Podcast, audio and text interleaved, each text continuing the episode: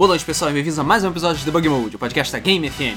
Hoje estamos começando nosso episódio número 85, somente eu, o Luiz e o Alan, aqui do meu lado. E E como prometemos no episódio anterior, nós vamos falar sobre 007. ah, a gente não bem prometeu, né? Seria A gente não prometeu, mas foi uma possibilidade. Fiquei com vontade de O falar. nego disso. achou legal nos comentários, as pessoas gostaram, a gente gostou, GoldenEye é foda. Vamos falar sobre 007. Enfim, É, 007 é foda, né? Eu acho sim, 007. 007 é foda, uma Eu das sou super fã de 007 em É, geral. Eu adoro, vi todos os filmes, não, vi quase todos os filmes, porque os filmes de Daniel Craig são uma merda. É, eu cara, me recusei a ver. não- eu ainda não vi Skyfall e. Qual outro? Quantum Solace, Não, eu já vi, eu já vi. Cassino Royale. Não, eu já vi Cassino Royale. Cara, ah, os filmes de Daniel Craig são Cara, horríveis. po- po- posso ser sincero contigo? Hum. Você deixou de ver logo o menos pior É, eu dos filmes sei, de Daniel sei, Craig. eu Porque sei. Skyfall é legal, por incrível que pareça. É porque assim, antes de falar dos jogos, a gente pode até falar. um- Porque, cara, não tem jeito, a gente vai misturar filmes com jogos, Vai. vai falar. E, cara, sei lá. O Daniel Craig, o problema, ele tem dois problemas. Um é que ele não tem cara de James Bond, ele tem cara de macaco. Exatamente. É, e ele que se foi mal. O James Bond, todos eles, até aquele James Bond horrendo lá que só O durou um George filme. Lazenby. Eu não sei, é o que? Aquele já- da neve. filme É o da neve, esse Qual é o nome mesmo. daquele filme? Eu não sei. É Cara, porque tem alguns filmes que tem um nome muito Não é o parecido. Serviço Secreto do Sua é, da? Sua Majestade. é. Isso. Cara, esse filme. ah, eu diria que é um dos filmes mais fracos. Apesar É, que eu tenho que ver de novo, mas eu ainda não gosto de Octopus. Eu acho que foi muito. Pô, Octopus é legal, cara. Mas eu não lembro por que, que eu não gosto. Eu tenho que ver de novo. Octopus é, é, é brega pra caralho. É, é porque o filme acho que tem circo e, e coisas, e ciganos. Sim, e Aí, mulheres voadoras, sei lá. É, até, pois é, é E complicado. tem outros muito mais legais. Tipo, até o próprio Goldfinger é muito mais Não, legal. Goldfinger é muito foda. É.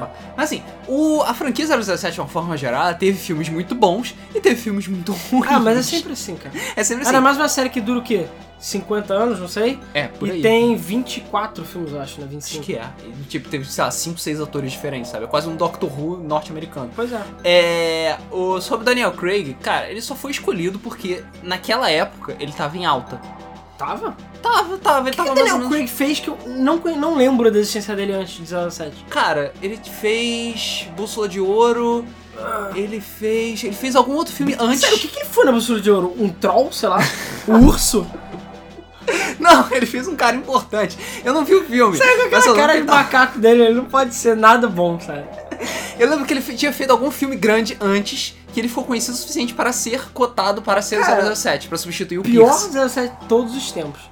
Era mais depois do grande, majestoso Pierce. É porque assim, é. O, os filmes de Daniel Craig, eles tentaram, claro, como toda modinha dos anos 2000 XX, é rebootar a porra toda. Então eles resolveram Péssima fazer ideia. um 007 dark, greedy e violento. Não, péssima ideia. Só que aí, da mesma forma que aconteceu com Duke Nukem Forever, Superman e muitas outras coisas, ficou uma merda, porque você descaracterizou o personagem completamente. É, o problema é exatamente esse. O Cassino Royale é o primeiro livro. É, porque pra quem não sabe, 07, né? James Bond 07, porque o nome dele não é 07, né? É James É, Bond. James Bond. Então, James Bond, que é o nome correto, é, ele é uma série de livros feito por Ian Fleming, que, Que é muito foda. que é muito foda, mas é muito curta também, porque, sei lá, durou alguns anos só, não foram tantos anos. Assim, tem, é, eu não lembro agora se são 10 livros ou 12, que durou, sei lá, o Ian Fleming morreu nos anos 70, sei lá, ele morreu há Sim, muito sim. tempo. Ele escreveu só uma, é uma série de contos que ele escreveu. É, e aí tem uma galerinha feliz aí, que é o Ian Fleming Foundation, sei lá, é um nome maluco assim, que continua a história dele, outros atores, é, autores escrevendo e tudo mais. Então assim, tem outras histórias, mas as histórias originais já acabaram, acho que há muito tempo. Apesar que ainda tem livro que não virou filme. Mas porque nem todas as histórias são bem adaptáveis. O próprio Moonhacker, que é aquele do, do espaço, Não finge que um hacker. estupraram o livro. Não, de- depois a gente fala sobre um hacker. Um hacker, a gente precisa de um podcast inteiro só pra falar mal desse filme, cara. Cara, Moonhacker eu fui vale a pena ver só porque é tão ruim que ele é. Mas, enfim, é uma história. Daqui a pouco eu conto a história do Moonhacker. Mas o. é, então, Cassino Royale foi o primeiro livro. E é um livro. Assim, eu nunca li o livro, mas é um livro, digamos, entre aspas, chato pra fazer um filme. Existe um filme do Cassino Royale, mas ele não é da série oficial, digamos assim. E existe um 074 eu não vi, que não é da série oficial também. Eu tenho que procurar agora o nome, mas procurem, sei lá, 07 não oficial, que merda. Que é um filme feito com os atores oficiais, com tudo sério. Eu não sei se foi com o Sean Connery, se foi com o Roger Moore. É tudo sério, só que ele foi feito por um outro estúdio que não tinha direitos e no final dos contos, meh. Ah. Então ele é meio underground, mas é uma, um filme, entre aspas, da série. E tão bem produzido quanto os outros. E dizem que é muito bom, mas eu nunca cheguei a ver. Enfim, mas ele não aparece na, na, na lista inteira. É, o Royale é um filme chato. É, é um filme, é um filme chato, não, um livro chato. Que passa basicamente inteiro dentro da porra de um cassino. Então é muito, tipo, jogadas e coisas psicológicas. não Assim, tem é, é porque assim, é um, é um livro de espionagem. Espionagem, as pessoas não vão sair matando todo. Espionagem não funciona, tipo, que nem em GoldenEye que você pega e sai matando todo mundo com uma pistola ou uma metralhadora. Espionagem não funciona assim. Espionagem é chato. Sabe? É você lá negociando com o cara, tretando, é, ouvindo conversas escondidas, entrando escondido nos lugares e tal. Então tem essas coisas, É sabe? quase um Metal Gear. sabe? Exatamente. E o livro foi escrito há muito, muito tempo atrás, onde as coisas não eram tão excitantes e emocionantes assim. O Ian Fleming basicamente colocou, sei lá, parte da experiência dele, porque se não me engano ele lutou na guerra e o caralho, Sim, ele era sim. soldado badass. É... E ele botou parte das experiências dele no livro. Então, sei lá, não é exatamente, realmente, não é um filme muito bem adaptado, sabe? Um livro muito bem adaptado. É, então tanto que é eu falei, nunca virou até hoje. E o grande problema é que os livros têm uma, uma continuidade de certa maneira, tem uma pseudo-continuidade. E os primeiros livros, que são exatamente os primeiros os filmes que o Daniel Craig fe- fez, são os primeiros livros do 07. Então ele ainda não é aquele cara charmoso como geral e, e que aceita as regras. Então do nada, o James Bond, tipo, todo foda e Deus, E e, e M e, e tudo mais, fodão. Ele chega agora, dá uma pirocada no cu da M, manda todo mundo se fuder, mata geral. Ele mata geral, mas ele nunca foi irresponsável ou escroto que nem. Exatamente, ele nunca foi, tipo, herói de ação de filme sem filme de ação sem É, ele cérebro. nunca foi muito sem cérebro. Ele sempre ele matou a galera inteira, isso é verdade, mas ele nunca foi tipo, vou matar só de brinks, sabe? Que nem o Daniel Craig fez. O Daniel Craig não, o- os filmes dele, né? Sim. Os filmes dele.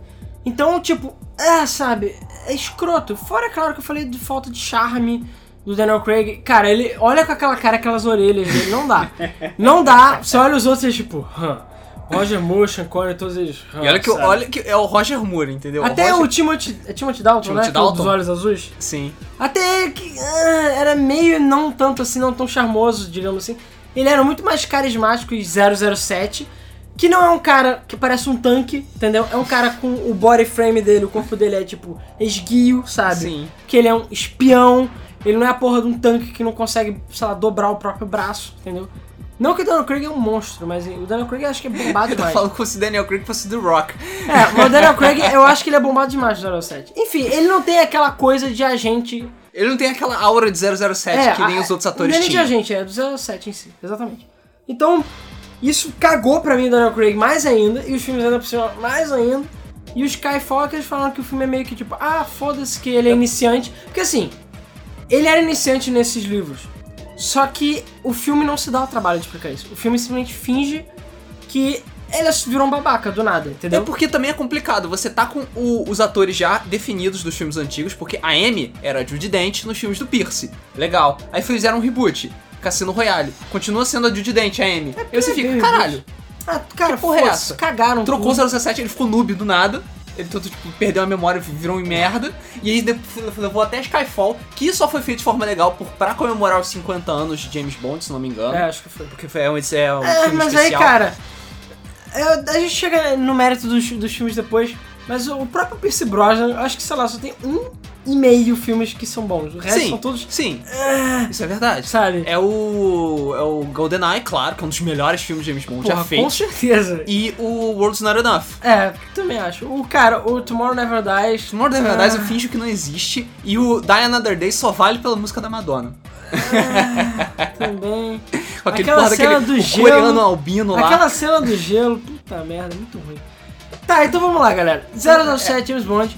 Inclusive, até, ho- até hoje eu tenho um sonho de ter aquela maleta malha- com os DVDs. Com todos os DVDs de James Bond. Apesar de que eu já soube 500 vezes que eles são uma merda, que eles não têm extra, que só a versão que saiu depois é melhor, e agora já tem tudo Blu-ray, então sei lá, pode enterrar aquela parada. Sim. Mas eu tenho meus VHS daquela coleção que saía no fascículo, Aí, porra. que você juntava e fazia um grande. O grande. O Zero- 007. Porra, aquele é lindo, cara. Eu amo aquela porra, VHS, caralho. E eu vi os filmes no VHS assim. Exatamente. GoldenEye deve estar podre já, tanto que eu vi. GoldenEye é Goldfinger, né? É, então, 007. Cara, quem pensa que 007, James Bond, tinha jogo bom antes do GoldenEye? Aliás, pra quem pensa que 007 começou no GoldenEye, Ah, sim. já tá muito enganado. Porque toda vez que é, você pergunta pra uma pessoa que joga videogame e tal, ah, jogo de 007, a primeira coisa que vem na cabeça de todo mundo é GoldenEye. Sempre. GoldenEye, GoldenEye, GoldenEye. Claro, GoldenEye. Tanto que eu, eu até mesmo fiquei surpreso que existiam tantos jogos antigos antes Existe. de GoldenEye. Principalmente na Europa, né? Que é onde o James Bond era, era suce é, fazer sucesso. Ah, sim. O, o. Como é que é o nome? É, os livros do FM é que faziam algum sucesso, mas é cara, é livro, anos, sei lá, 60, não tinha internet, não tinha meme pra espalhar as coisas. É. Então, tipo, era mais difícil. Aí rolou os filmes que já deram um pouco mais de sucesso. Os filmes são. Pô, ainda mais os primeiros filmes que são obras-primas, eu diria. A maioria deles. Tem um ou outro que é meio cagado, né? Mas, enfim. A maioria dos, dos filmes são bons. É, cara, quando foi chegando no meio. Não, mas um hacker tem. Eu vou O problema, o problema do James Bond é que quando foi chegando nos anos 70, 80, que aí começou, é, tava mais ou menos no fim do Roger Moore e começando os outros. É, aí começou a cagar. que aí tudo. começou a cagar tudo, exatamente. Porque o Roger Moore tava começando muito bem, aí começou um hacker. É, porque o, o Sean Connery. Sean Connery, né, cara? Sean Connery, Sean cara, Sean Connery, Sean Connery, até hoje é considerado por muitos um dos É, melhores. cara, ou ele, é- Bond. ele e o Roger Moore pra mim estão assim, tipo, eu não sei, é difícil. O Roger Moore foi uma boa escolha. Foi uma boa escolha, mas eu, eu não acho que ele é tão, tipo... É porque o Sean Connery, sabe? O Fora Sure. Yes. Entendeu? E- Mas o Sean Connery é foda porque mesmo. É porque, tipo, todos os 07 meio que eram 07. O próprio Pierce Brosnan ficou meio estigmatizado, né? Sim. E ele fez os filmes bem merdas com o Pierce Brosnan, digamos assim. Sim. Tirando aquele do Panamá lá, que é maneirinho. Chapéu. Ah, tá. é- Acho que é Chapéu Panamá. O o alfaiate do Panamá, É, acho. lá, é maneirinho esse filme. Agora o resto. ah, tem os filmes de terror que ele fez que ficou. ah, também. Mas enfim. Tem. Como é que é? é? Inferno de Dante? Ah, Inferno de Dante. Não, Inferno de Dante é bom, Inferno de Dante é bom. Mas realmente, ele é, tá no Inferno. Inferno de Dante não é bom, né? Tipo. É, é divertido. É cookie, sei lá, é, é corne. Tem gente que gosta do. Como é que era? É o. aquele que ele é o ladrão de quadros. Caraca. Ah, eu sei qual é. Sei é, qual é. que tem a René Russo também. Porra. Eu não sei, eu acho que eu não, eu esqueci, a eu filme. esqueci Eu acho que eu nunca vi tudo esse filme. Mas enfim. O, o Sean Connery não. é, Ele tem o Sean Connery 07 e tem o Sean Connery fodão de barba. Exatamente. Que são duas pessoas diferentes, né? Exatamente. Todo mundo sabe. O Sean Connery sem barba de peruca. E ele ainda por cima foi o pai do, do Indy, do Indiana Jones. É. Foda-se, ele só é tipo Deus só. Só faltava ele ser o Tiranossauro do Jurassic Park também. É, enfim. A questão é que existiram jogos, só que a maioria deles. É, primeiro, a- a- o início dos jogos 07 foram no- nos. Nos ZX Spectrum, nos, Vec, nos VIC-20, aqueles computadores lá da Europa que a gente não teve oportunidade de jogar de uma maneira geral. Exatamente. Principalmente porque não vieram pra cá. É, a maioria. Alguns saíram pra Atari e outras merdas, mas a maioria deles ficou nesses computadores meio, meio lá, mais europeus do que aqui. O máximo que chegou aqui foi o MSX. E não saiu nada. E boa parte desses jogos, eles nem eram. é, eles eram e não eram jogos propriamente disso, porque eles eram todos text adventures. É, alguns, é você, tipo. alguns, é, alguns, eu falo, falar, parte deles. Cara, acho que nem é tanto não, tem bastante que não é. Eu acho que a maioria não é, na verdade. É, mas aí, não só esses text adventures, como tem jogos que você olha assim, tá. Isso não é um jogo de 007, sei lá. Poderia ser qualquer coisa. Eles Não, só então. pegaram um jogo genérico e botaram 007. É isso que a gente vai falar. Inclusive o primeiro jogo que saiu, que eu até vou ver aqui a data na nossa. Foi em Olha, 1983. 83, que foi James Bond 07, o nome mais original de todos. Saiu pra Atari, 2600. O Atari, sim, o Atari. O Atari. É, Só que- tinha 007 pro Atari. ele já estreou naquela categoria de jogos que foda-se, você bota o nome que você quiser. Porque o jogo, basicamente, o que era foda é que você podia jogar entre quatro filmes diferentes. Eram quatro fases, cada uma num filme. Uau. Só que todas elas você basicamente eram um shoot 'em up. Todas elas você tá com o seu carro, ou voando, ou nadando, dançando, sei lá. Eu sei, só quer- muda a cor do fundo. Ou é preto, É, ou é é. azul. Então basicamente isso. Então, tipo, são filmes diferentes, assim, muito entre aspas. E é isso, então assim, é, sabe, não é bem um jogo de 07, né? É. É. só isso, é um joguinho de, de tiro, entendeu? É, bom, aí o segundo jogo que saiu, que foi a View to Kill, saiu pra. Qual foi a plataforma que saiu? Deixa eu ver aqui. Foi para. O DOS, Macintosh, Apple Dá II, computadores. Text Base. Isso, Text Sei. Adventure, tá vendo? Historinha. É, é pra, pra quem não sabe, Text Adventure são aqueles jogos narrativos que aparece um texto e você digita a sua próxima ação. Ah, o que, que eu vou fazer agora? Né? Andar. Enter. Ah, você andou para o norte. Ah, você encontrou uma placa. O que você vai fazer? Chutar a placa. Desculpe, não entendi. 90% do seu tempo é você lendo o computador dizendo desculpe, não entendi para suas ações. e aí você se estressa e para de jogar. É geralmente assim. É, View to Kill foi, tive- teve duas versões, na É, verdade. teve a versão de texto e a versão de fitinha feliz. A, na verdade, não são de fitinha, mas a versão que era mais jogável. Entendeu? Isso. Mas também é baseado só em, em- em- em veículos, vamos dizer assim. Baseado só em veículos, então normalmente, caralho, 17 veículos, mata todo mundo, quer acontecer.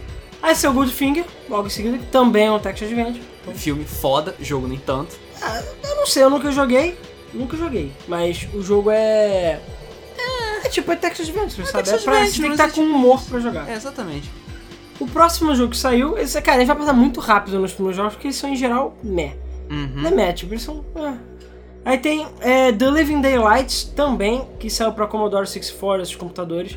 É um joguinho mais de plataforma. Eu acho que, é pela primeira vez que você joga com É. o James Bond de verdade. Sim. Aí você vai andando pelas fases e dando tiro. Só que ele também é mais um. Eu diria que ele é quase um contra, assim, a grosso modo. Porque você basicamente só anda e mata geral, é isso aí. Você vai andando e matando geral, andando e matando geral. Andando, matando, andando, Então, matando. assim, você vai passando pelos cenários e é isso aí.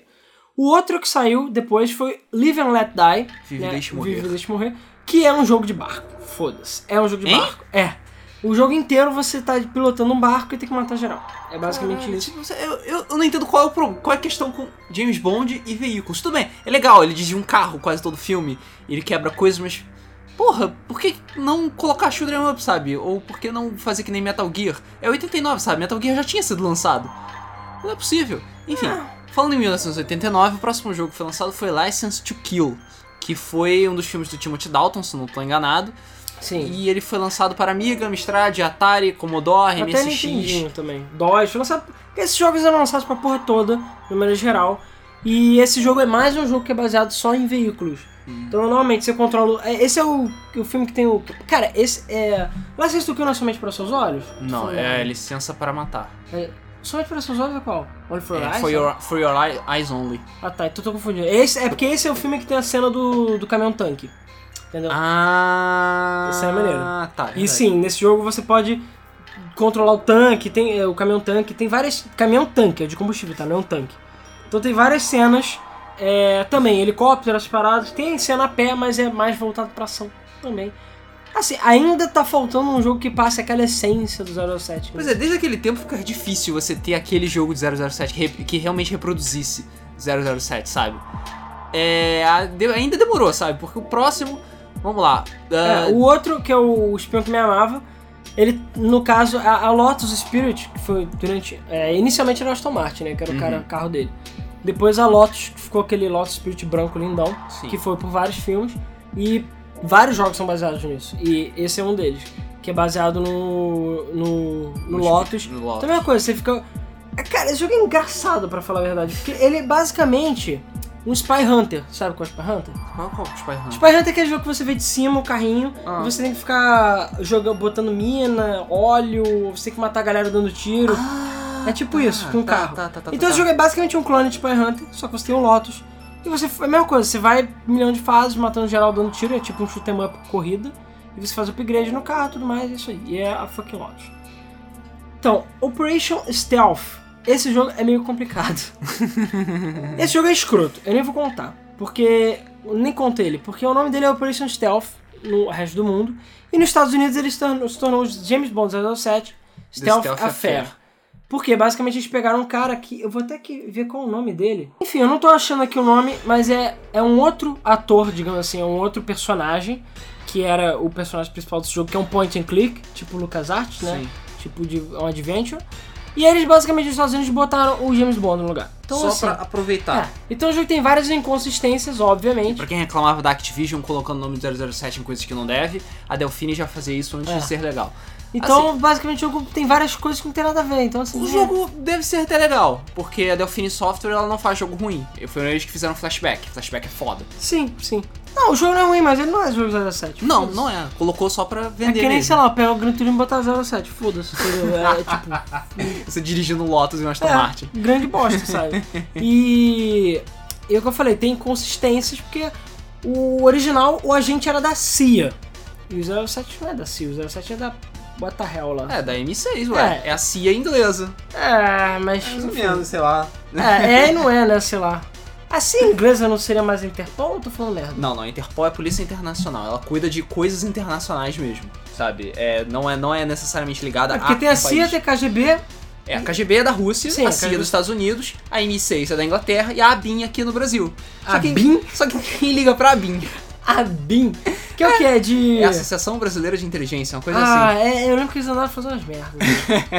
a BIM. Também com esse nome, né, cara? Ele podia ter um mais foda, sei lá, Braquil, sei Tipo, lá. você já, o KGB, sabe? O KGB é um Pô, nome KGB é bizarro, nome foda pra caralho. né? Mas também é o que? Sei lá, Kruskenkraven? Ah, isso eu não sei. Eu não lembro o que KGB significa. Enfim, é... Então, aí chegamos ao primeiro jogo que eu joguei, 07, que não é um jogo 07 tecnicamente falando. Que é, não é ao mesmo Essa tempo, é só né? pra quem é das antigas, hein? Só pra quem é das antigas, que é da minha época. Da época do lixo. Eu via. Eu acho que passava na Globo, não passava na Passava, Globo? passava. James Bond fucking Jr. James Bond Jr. James Bond Jr., pô. James Bond Jr. Eu vi o desenho. Mas eu vi o desenho. Cara, a música era muito legal. Eu vi o desenho com plena ciência de que ele era uma merda. Desenho não era ruim, cara. É o que? Da Hanna-Barbera, não era? Ou não? Cara. Eu não sei, tenta descobrir. Eu acho engraçado que esse jogo era da THQ, cara. THQ. Sim, da THQ. É, e esse jogo tem outras versões, mas a versão que eu joguei foi do Super Nintendo. Eu achava o jogo decente. Apesar que eu fui ver hoje em dia o jogo é meio merda. Mas é o que? É plataforma, né? O É, jogo. plataforma. É plataforma, mas tem, tem cenas de veículos também. Ah, tá. de naves e tudo mais. Mas, cara, Jimmy Bond Jr., sério, eu acho que é só o nome, porque podia ser, sei lá, um cara legal. É, cara, ele mesmo não Podia, sei cara. lá, ser Peter Klebson, sei lá. Ele mesmo não tem cara de James Bond, sabe? Porque, foda-se, assim, tudo bem, tem personagens tipo Joss, Dr. No, tem vários personagens, o Oddjob, tem vários personagens clássicos que, que, sei lá, se você pedir pra alguém nomear cinco personagens memoráveis 07, são sempre esses, né? O Dr. No, Goldfinger, o Jaws e o Oddjob, sei lá. Talvez a, a Midway. Finger, ah, porra, tem a. O Baron Samedi, Sheni, mas Sheni é É, recente. tem, tem, o ba... tem o Baron Samedi, tem a. Não, tô pensando só em personagem a recente. Pussy Galore? Né? Ah, porra, Pussy Galore! Pussy Galore, cara. Ah, tem Pussy Galore, tem a. Tem a Christmas Jones, mas Christmas Jones é mais recente. Tem. Caralho, eu tô tentando Tem a lembrar. Madonna. Qual é o personagem da Tracy Jones? Da, da, da Tracy Jones, aquela negona que tem um sorriso super branco. Não é Midway? É? May, Mayday, Mayday. Mayday, Midway. isso. Eu tô falando merda, é Mayday. Isso, porra, tem Mayday, tá vendo? Ah, tá. Tipo, só, sei lá. Cara, eu gostava do desenho. Eu via, aí eu falei, a música é legal. Cara, veio desculpa se é da Hanna-Barbera, porque eu acho que é. Porque eu lembro que ele tinha um traço parecido com o Capitão Planeta. E eu lembro que passava na mesma época. É, ser com o Capitão Planeta E mesmo. Capitão Planeta é da Hanna-Barbera, não é? Cara, hum, deixa eu só Eu não sei. tentar. Cara, eu sei que eu gostava, pra quem não conhece o desenho, o. Era uma tipo uma academia de espiões que ele, que ele estudava. Por aí. Ele estudava num colégio de inglês, gente rica e, e almofadinha, porque os ingleses são todos ricos e almofadinha. É, e tipo, ele tinha amiguinho, amigos nerds, essas merdas que faziam armas e coisas pra ele, e ele combatia o mal e tudo mais. Eu lembro que eu gostava do desenho. Claro, é aquele nível daquele desenho, tipo Hanna-Barbera zoado. É, assim, ele. Ah, não, Hanna-Barbera não, afinal. Não, não é da Hanna-Barbera, é uma, uma produtora europeia que fez. É, e ele conta a história do sobrinho, olha isso, sobrinho do James Bond, porque naquele Ah, tempo, sobrinho? porque naquele tempo os jovens eles não tinham pais, eles são, eram todos É. órfãos e tinham tios, que nem o Ué, então ele é. Júnior de Brinks? Ele é Júnior de Brinks. Caralho, mano. Ele tem nome, sei lá, talvez ele O nome tenha. dele é James Bond, sei lá. E Caramba. ele estuda numa, é, estuda numa escola de gente riquinha, com amigos É, riquinhos. pro First World Problems, né? Exatamente, First World Ele Problems. tinha problema tipo, ah, hoje no café da manhã não tem mais geleia de amora, só tem de uva, sabe? Ele ficava puto aí, Ai. Doutor, no! É, exatamente. Ah, eu lembro que o desenho era divertido, mas era meio Capitão Planeta. Eu lembro que o gráfico, sei lá, era meio Capitão Planeta. Enfim, o joguinho era maneiro. Eu lembro que um amigo meu tinha esse jogo pra Super Nintendo, porque eu não tinha, né? Eu tinha Mega Drive, era pobre. Um amigo meu tinha pro Super Nintendo e a gente jogava várias vezes. Eu não lembro se eu cheguei a zerar, porque eu lembro que o jogo era meio difícil. Mas, possivelmente, ele era difícil por todas as razões erradas, né? claro. Porque ele era meio impiedoso, talvez. Mas lembro que o jogo era divertidinho. Claro, eu fui ver hoje em dia umas screenshots, uns vídeos, eu fiquei tipo, ah, Que nojo. é, não é que nojo, mas o jogo, tipo, é, não era bem o que eu lembrava, sabe? Naquela época eu tinha padrões bem mais baixos do que hoje em dia. Bom, É. o outro jogo que saiu, inclusive para Mega Drive, é James Bond 07 The Duel. Esse jogo, eu diria que é o melhor jogo de 07 até sair GoldenEye, né? Eita.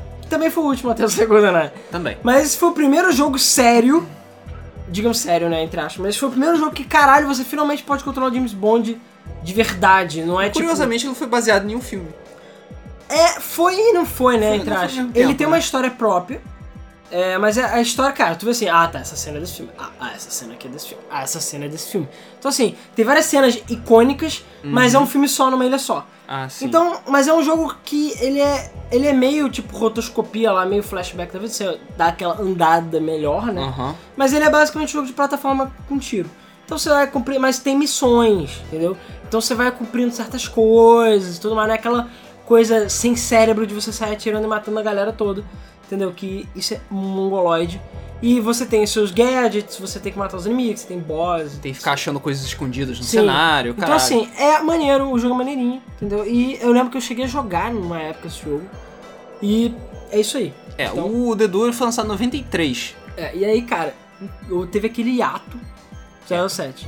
Não só nos filmes, Não só que teve um hiato também, né? Acho que até saiu o GoldenEye demorou, né, a sair. Sim, o, se não me engano, o último foi o foi o Dá Jorge, uma- é, foi o Jorge. Lazembe. Eu posso até dar conti, começa É porque, Jimmy, cara, não adianta. Uma coisa que eu... Tudo na vida, se você fica é, botando muito, né? Tipo, sei lá, Call of Duty, essas merdas. Porque as pessoas acham Call of Duty de agora, né? Mas Call of Duty é um jogo muito... O Medal of Honor, na verdade. Mas Call of Duty é um jogo muito bom. Mas o Medal of Honor foi o primeiro que eu lembre do gênero. Que era de guerra, que era um jogo sério, era um jogo maneiro. Segunda Guerra Mundial, porra. Porra, cara, tô com saudade da Segunda Guerra, cara. Né? Nunca. Agora você tem esse porra de drones. Foda-se os drones. e Foda-se- cachorros foda-se explosivos. sabe? tecnologia, sabe? Eu quero, Foda-se raio laser do espaço. Eu quero por porra que da sniper é mais legal. Eu quero a minha arma Guerra- emperrando mesmo, quero dar um tiro e ter que recarregar, entendeu? Tem que jogar aquela granadinha que parecia um saco de pão, sei lá. Sabe, aquela arma. Aquelas granadas anti-tanque. Porra, muito foda aquilo. É, então é aquela coisa, Call of Duty saiu por um tempo, parou, voltou, parou, voltou. Então assim, agora já tá na hora de parar de novo. Espero que a pare, né? É, apesar que enquanto continuar vendendo, mas enfim. Então os anos a mesma coisa. Saiu muito filme na época e os filmes tá começando a feder já. Então, pessoal, gente, dá uma freada aí, porque os filmes estão começando a ficar podres. E deu um tempo. Aí deu esse ato. E nesse ato deu hiato nos jogos também, porque também os jogos, cara, nunca foram nenhum tipo de best-seller, nem nada, sabe? Os jogos só, tipo, foram, estavam ali. Não ganharam nenhum tipo de prêmio, nem, sei lá, revolucionário. Aconteceu uma coisa muito estranha. Eu, sinceramente, até hoje eu já pesquisei e eu não sei da onde veio isso. Mas a Nintendo adquiriu a licença da. A Nintendo é a Rare, né? A Rare já era uma espécie de first party da Nintendo. Nessa época a Nintendo já tinha 49% da Rare. Então a Rare era tipo o braço direito da Nintendo. E a Rare já tinha feito coisas fodas, tipo, já tinha feito Donkey Kong Country. Já. Já tinha, tá, já tá fazendo Feito, ela recriou o Donkey Ela Kong. recriou o Donkey basicamente. Kong, né? exatamente. O Donkey Kong que a gente conhece, tudo a Rare que Porque fez. a Donkey Kong também já estava devidamente enterrado pela Nintendo. Foi uma ideia deles, até do Shigeru Miyamoto, que chegou e falou, caralho, toma aí, Donkey Kong, dá um jeito. Porque, cara, Donkey Kong, você sabe, né? Donkey Kong é tipo macaco burro. Macaco burro. Macaco burro. O nome dele é tipo macaco idiota, porque ele era um vilão, sabe? E agora, tipo, tem um nome, um jogo... Imagina, a gente foda-se Donkey Kong, mas imagina você é um americano, estadunidense, Mãe, eu quero o jogo do macaco burro, do macaco idiota. macaco idiota, o país. é, O país não, calma. É, o país do macaco idiota 1. E tem também, tipo, o país do macaco idiota 2. Tipo, cara, os jogos são horríveis, sabe? São horríveis. É, é. É, e a Rare tornou o macaco idiota uma coisa séria e legal. Só voltando sobre os filmes, é o último filme lançado antes de GoldenEye foi License to Kill, que foi o último do Timothy Dalton, que foi em 89 e aí foi aquela Caralho, de 89 pra- foram quase 10 anos, cara. foi de 89 Foi até 97. 95. Ah, não, 95, é verdade. Foi 95. 97 é porque foi. Foram seis anos. É, Pra quem tava acostumado a receber filme de James Bond a cada dois anos, é. foi um hiato grosseiro. Não, inclusive, isso é um comentário até. O jogo saiu em 97, mas o filme saiu em 95. Sim. O jogo ficou quase 3 anos sendo produzido. Agora vamos falar sobre o jogo logo, GoldenEye. Porque, cara, GoldenEye é GoldenEye. Então esse GoldenEye. podcast eu diria que é quase GoldenEye. Mas a gente vai se focar nos outros jogos também. Cara, GoldenEye. Por que que GoldenEye é tão... Cara, GoldenEye é muito foda, sério. É, as pessoas, eu acho que hoje em dia talvez não entendam o peso que o GoldenEye tem na indústria. Inclusive a gente Exatamente. falou de Call of Duty, é graças a GoldenEye que Call of Duty existe como existe. Battlefield existe como existe. Atualmente, do jeito que tá essa praga, digamos assim. Exatamente. Você vai jogar Destiny no seu PlayStation 4, no seu Xbox One, você tem que agradecer a GoldenEye por isso. É, exatamente. entendeu? Você jogou Perfect Dark, você tem que agradecer a GoldenEye Porra, por mas isso. Perfect Dark é meio óbvio, Tá, né? tudo bem. É, Perfect Dark é mas- quase tipo GoldenEye 2. É, claro. Mas você jogou Wolfenstein Warrior, você jogou Battlefield 3, você jogou Call of Duty Modern Warfare 3. Todos esses jogos só existem nos seus consoles por causa de GoldenEye. É, porque assim, é. FPS sempre foi um 97, é, 97, FPS. FPS Não, foi um é gênero porque- complicado. É, FPS sempre foi um gênero de PC. Ponto final. Sempre foi gênero de PC. Entendeu? Nessa época que já tava começando a sair Quake, talvez, mas ainda não tinha saído. É, e também era aquela coisa, todos os portes de coisas FPS para console não eram bons. É. Eles eram uma droga, sabe? Tipo, Super Nintendo não rolava você portar pra. É, pra não só porque eram jogos pesados. É, eram jogos pesados. Exigia muito. O controle você- é zoado. o controle não tinha precisão suficiente pra você ficar atirando, atirando nas pessoas rápido, entendeu? Porque desde aquele tempo FPS era um jogo que precisava de reflexos rápidos. E até GoldenEye você não tinha nada disso no console. Não. Não, é inclusive, cara, tudo pra dar errado. Tudo. Tinha, existiu tudo pra dar errado e deu a coisa mais certa do mundo. Porque, primeiro, a Nintendo com a licença 07. Não sei por que caralho os voadores isso aconteceu. Que estava em baixa. É, que saiu, eu acho. É, Claro, saiu o GoldenEye. Eles adquiriram a licença, foi um dos considerados os melhores filmes. Foi um filme que trouxe 07 de volta, a mídia e tudo mais. Uhum. E a Nintendo tinha interesse em fazer. É, ele Só que- modernizou 007, mas não descaracterizou 007. É por E- isso que é tão foda. É, e também porque a história é forte, os personagens são muito bons. A história em geral, ela tem um, um, um- ela é um andamento muito bom, tem questão de traições e plot twist e o caralho. E é meio modernosa, exatamente, com satélites e coisas digitais. Então assim, já começa bem por aí. Mas, cara, tudo pra dar errado. Primeiro, porque é um jogo baseado em licença de filme. Isso nunca dá certo. Isso, cara, são pouquíssimos exemplos na história, ele é um deles, de coisa que deu certo. Então, já é difícil. Primeiro. Segundo, a Rare estava fazendo FPS. A Rare nunca tinha feito FPS na vida. Não. Sempre foi plataforma, em geral, e outros jogos. Ela já tinha feito Jet Force Gemini? Não, pff, of the Wild é bem depois, né? Ah. anos 2000. É, nunca tinha feito FPS. Jogo de baseado em filme. Nintendo. Então, sei lá, você tem que tomar cuidado também com o que que você vai fazer, porque a Nintendo era, tinha seus problemas. O jogo era extremamente. Teve um processo de produção longo, super longo. Porra, três anos quase pra fazer. Foi dois anos e pouco. Naquele tempo era coisa pra cacete. Coisa pra caralho. O jogo saiu dois anos depois do filme. Quando ninguém mais lembrava. Quando do ninguém filme. mais lembrava do filme. Caralho, isso é muito ruim. Hoje em dia, nego corre pra lançar o jogo junto com o filme, pra nego poder comprar no, no grito, digamos assim, né? Do- Inclusive, tem vários exemplos de jogos mais recentes de 007 que é, não conseguiram ser lançados porque ia ser lançado junto com o filme, só que deu treta na hora do desenvolvimento, etc, etc. Mas isso é depois, vamos voltar pra GoldenEye. E aí, então assim, isso saiu dois anos depois. A gente, puta que pariu. Porque a ideia da, da Nintendo era lançar no lançamento do 64, entendeu? Só que, é, sabe? É, não é tão simples Só que assim. não rolou. Aí, controle do 64 já era um controle meio estranho. Assim, era um controle bom, mas, cara, pra FPS, como é que aquela merda funcionava pra FPS? Turok já mostrou pra gente que funcionava em Meio Mais ou menos. meio mais ou menos, porque como não tinha dois analógicos, você tinha que andar com C e usar o analógico. e usar o Ou analógico. vice-versa, ou usar dois controles, like a boss, como eu já fiz. entendeu? Pra ter dois analógicos. Fazer dual wield. Dual wield. Então, assim, era complicado você fazer. Além disso, FPS era considerado um gênero morto no, No console. console, né? E, cara, esse era exclusivo ainda por cima. Então, assim, uau, sabe? Quantas merdas. E Isso que eu já. Ah, outros problemas também. Eu não lembro agora co- como é que ele começou. Ele era. Caraca, o primeiro modo eu esqueci. Ele começou como tipo um Unreal Shooter da vida. Depois ele virou uma espécie de Virtual Cop. Aí depois é que ele virou um FPS livre, né? Digamos Ah. assim. Mas ele era pra ser uma espécie de Virtual Cop, originalmente. Que bom que não era Virtual Cop. Pois é, Porque que bom. Virtual Cop é meio chato. Não, Virtual Cop é legal, mas ele seria só mais um. Entendeu? Seria o jogo do Rambo. É, Ele é. não ia ser a revolução que ele foi. É, exatamente. Porque naquele tempo já tinha, tipo, Virtua Cop e muitos derivados de Virtua Cop pro Saturno, arcades e o caralho. E, cara, Real Shooter você joga, se diverte, depois da terceira vez você já tá de saco cheio e só volta a jogar dois anos depois. E tem mais outro problema. O outro problema era a. A equipe era inexperiente. Porque a Rare tava contratando gente nova. Inclusive algumas pessoas que eles contrataram eram estudantes. E a equipe era composta de 10 pessoas só. Das 10 pessoas, só duas tinham feito jogos na vida.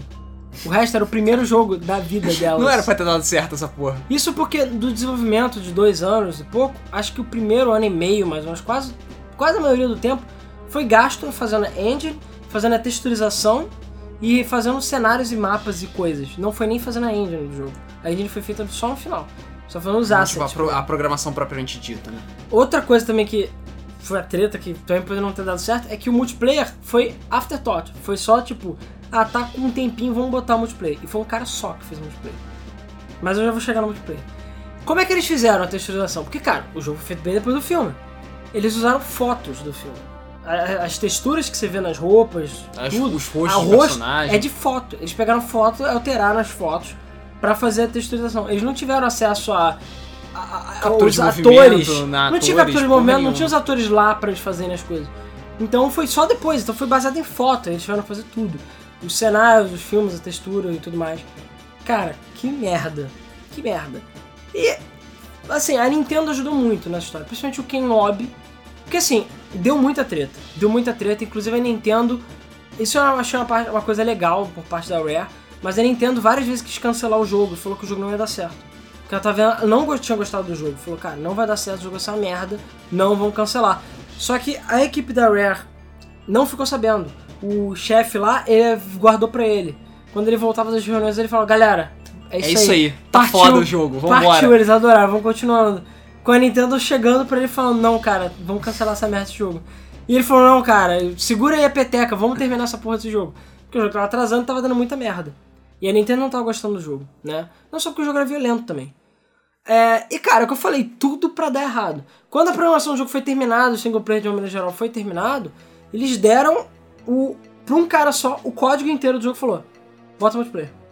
Porque eles queriam. A Nintendo queria que usasse de alguma forma os quatro controles do. do Porque coisa. naquela época, jogar quatro pessoas no mesmo É, console porque era uma uma das novidade. do Nintendo 64 é exatamente essa. E sei lá, poucos jogos no lançamento que usavam. O próprio Mario 64 só usava um. Sim, isso é verdade. É quase como se a Nintendo estivesse forçando, tipo, as pessoas fazendo 007. Ah, usa o gamepad do Wii U de alguma forma. Ah, é que nem, é, pô, que nem o Kinect. Usa o Kinect de alguma forma, usa o Gamepad de de alguma forma.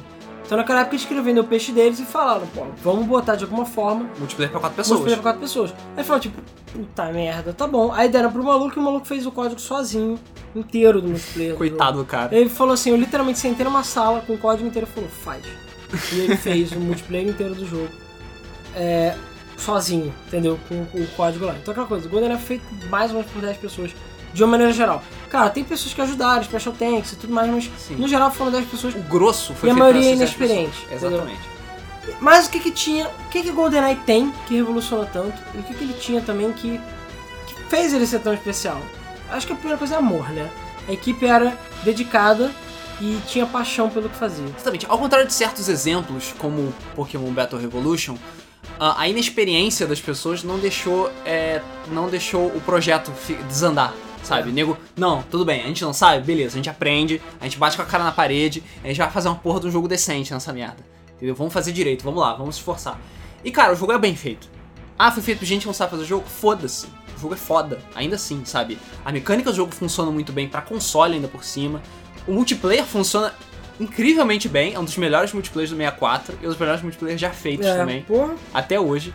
Sabe, o as cinemáticas do modo história funcionam muito bem. O, o menu, cara, eu- aquele, eu ainda acho aquele menu muito maneiro. Da, É. da, da pasta dos arquivos e tal, e você habilitar coisas. O jogo tem unlockables. Unlockables. Muitos unlockables pra habilitar, muito macete divertido pra habilitar. As armas são muito fodas, elas não são. Tudo bem. Licenciadas. Hã? Não são licenciadas. Elas não são as armas licenciadas, ou seja, é bagunça. Tanto que a PP7 não existe, né? É, PPK. exatamente. A PP7 não existe. Pepeca.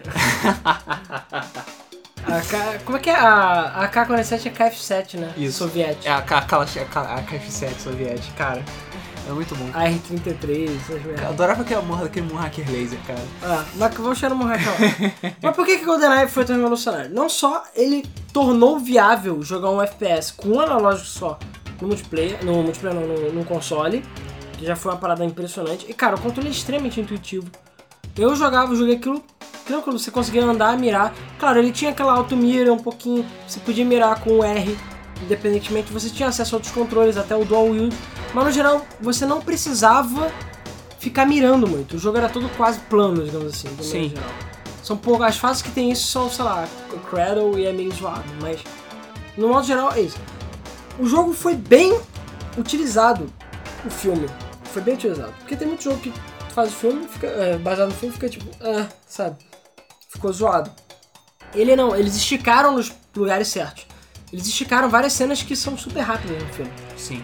Porque aquela coisa, a pessoa, ah, mas o jogo não tem nada a ver com o filme. Cara, não tem como se fazer um jogo idêntico ao filme, é impossível. Senão, pô, você vai fazer um jogo idêntico ao filme, você vai assistir o filme. É, não tem como. E, e eles aumentaram várias cenas, modificaram algumas cenas, criaram cenas que não existem no filme. E muito bem, a história é bem fechada. E por isso eles criaram vários mapas. Cara, o jogo tem fase pra caralho. Eu não, não sei agora contar de cabeça, mas acho que tem tipo 20 fases, eu acho. 18. Deixa eu ver. Cara, é muita fase. É- é- era difícil. FPS só muito antigos é que tinha, sabe, tipo Doom que tinha 30 fases, mas é difícil. Mesmo assim, a texturização das fases era muito É, essa parecida. é essa é outra coisa que eu ia comentar. As fases de todos os GoldenEye eram fases diferentes. Sabe? Ah, Doom tem 30 fases? Sim. Mas sei lá, metade de Doom é no inferno e no inferno é tudo igual. É. Sabe? Ah, do, o, do que não que nem a porrada de fase? Sim, mas tem uma porrada de fase que é igual. Também. Entendeu? É, Tem- tudo bem, a gente tem a Surface que é reciclada, a Bunker que é reciclada, mas elas têm partes diferentes que deixam diferente o suficiente pra ser legal. Exatamente. É, então, e bom, eles tornaram viável um FPS no console. Uma outra coisa que foi revolucionária pra época é objetivos. As fases não são lineares, viu Call of Duty? Viu Battlefield? As fases não são lineares. Eles, você é solto no mundo do jogo, você tem, é claro, um caminho otimizado, mas você pode ir pro, pra onde você quiser. Você começa, são poucas as fases, tipo, sei lá, Facility e outras, você tem mais ou menos um caminho. Mas a maioria das fases não tem. A, a várias fases você tá lá, tipo, a Archives, a Bunker, Surface. Cara, Surface eu já fiquei perdido várias vezes naquela fase. Porque a fase você tá no meio do, do gelo, isso aí. E aí, anda. Então assim, você tem vários objetivos e dificuldades diferentes. Isso é importante. Então tem acessibilidade pra todo mundo. E com dificuldade diferente, você tem objetivos diferentes. Quantidade de objetivos diferentes. E então assim, isso era outra maneira de você encarar a dificuldade. Porque hoje em dia o que, é que o nego faz? Dificuldade mais alta, bota mais HP no bicho e menos bala. Acabou. Bota Sabe? você pra morrer mais rápido. É ridículo. Não, nessa época o cara ficava com mais HP, ficava mais esperto, tinha menos bala. É, a inteligência artificial era diferente quando você A botava inteligência mais... do jogo era, pra época era complexa, apesar de hoje em dia ser uma piada, né? É, vamos falar de inteligência artificial de certas coisas depois. É, mas. Mas o jogo, tipo, era, não era linear de uma maneira geral. Então você podia fazer os objetivos na ordem que você quisesse, é, de um modo geral. E isso dava liberdade. Você tinha o poder de explorar. E os cenários eram, na medida do possível, ricos. Então tinha arquivos na arcade, tinha computadores ligados, você explorava, você abria cofre. E você usava os gadgets do James Bond. Então você tinha várias armas, tinha os gadgets, tinha os objetivos, É, tinha personagens. muitos, muitos dos gadgets eram pra usar, tipo, ah, usar o gadget naquela situação pra você passar daquela missão opcional. Mas ainda assim era legal você ver que tinha alguma, vari- alguma variedade, sabe? Não é só sair atirando em todo mundo até chegar no checkpoint. Pois é, não tem nada disso, assim. Você tem que matar a galera, mas, cara, você tem que tomar cuidado com câmera, você tem que tomar cuidado com alarme. Você tem refém, vezes- refém não, tem um acompanhante que tá com você, um re... você tá resgatando, escoltando. Você tem que tomar cuidado com essa pessoa. Tem várias situações e é inteligência artificial também. Porque é aquela coisa, ele foi um, um dos primeiros jogos, se não o primeiro, a ter tiro diferenciado por parte do corpo. Então você tirava na cabeça, normalmente você matava. Tirando quando tinha um chapéu, né? Mas enfim. O chapéu era. Arranca o chapéu. É, porque o chapéu era em prova de bala, né? Digamos assim. Mas depois que você arrancava o chapéu, um tiro na cabeça matava. O tiro no peito, o cara fica. "Ah". tiro na mão, normalmente já não acontecia tanta coisa. Um Exatamente. tiro na arma, eu, eu não lembro se o tiro na arma já, é, foi no GoldenEye que já voava a arma longe? Ou era no Acho Perfect. Dark? Ah, no Perfect Dark. É, que a arma saia voando do GoldenEye cara. você não tinha... E eu, cara, eu lembro que uma vez eu cheguei e fui testar, tipo, atirei no pé do cara. O cara "Ah". Aí ele ficava, tipo, mancando, do Mancando pé. um tempão, aí depois ele voltava normal. Não, mas era tipo, mancava do pé. Caralho. Aí tu tirava na mão dele. Ah. Aí ele ficava, tipo, segurando a mão de dor. Caralho. Isso era muito foda. Eu lembro que Doom você tirava, tipo, foda-se em tudo do cara. É, você atirava no pé do demônio, ele morria, da mesma forma que você atirava na É, cabeça se ele dele. tava, tipo, no andar de cima você tirava, desde que ele estivesse na sua visão, ele era. Desde que pegasse no alcance da arma, tá tranquilo. Tá atirar até através do chão, foda-se. Pois Tá é, bagunça. Então, cara, sabe, é- era um jogo bem impressionante. O outra coisa que, cara, até hoje, meu Deus, por que, que vocês não fazem isso em empresas? Os inimigos eram variados.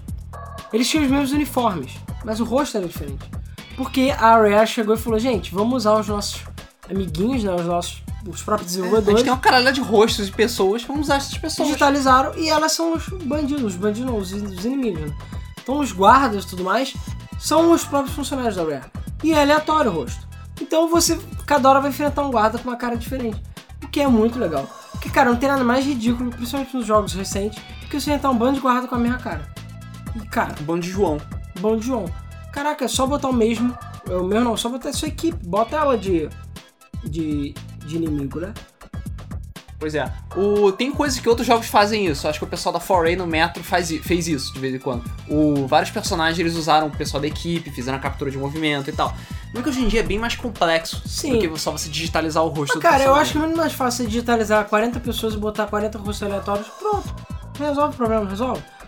Acho que sim. Entendeu? O rosto já tá pronto ali da pessoa. E os guardas não falam mesmo, o Laço faz uma expressão básica.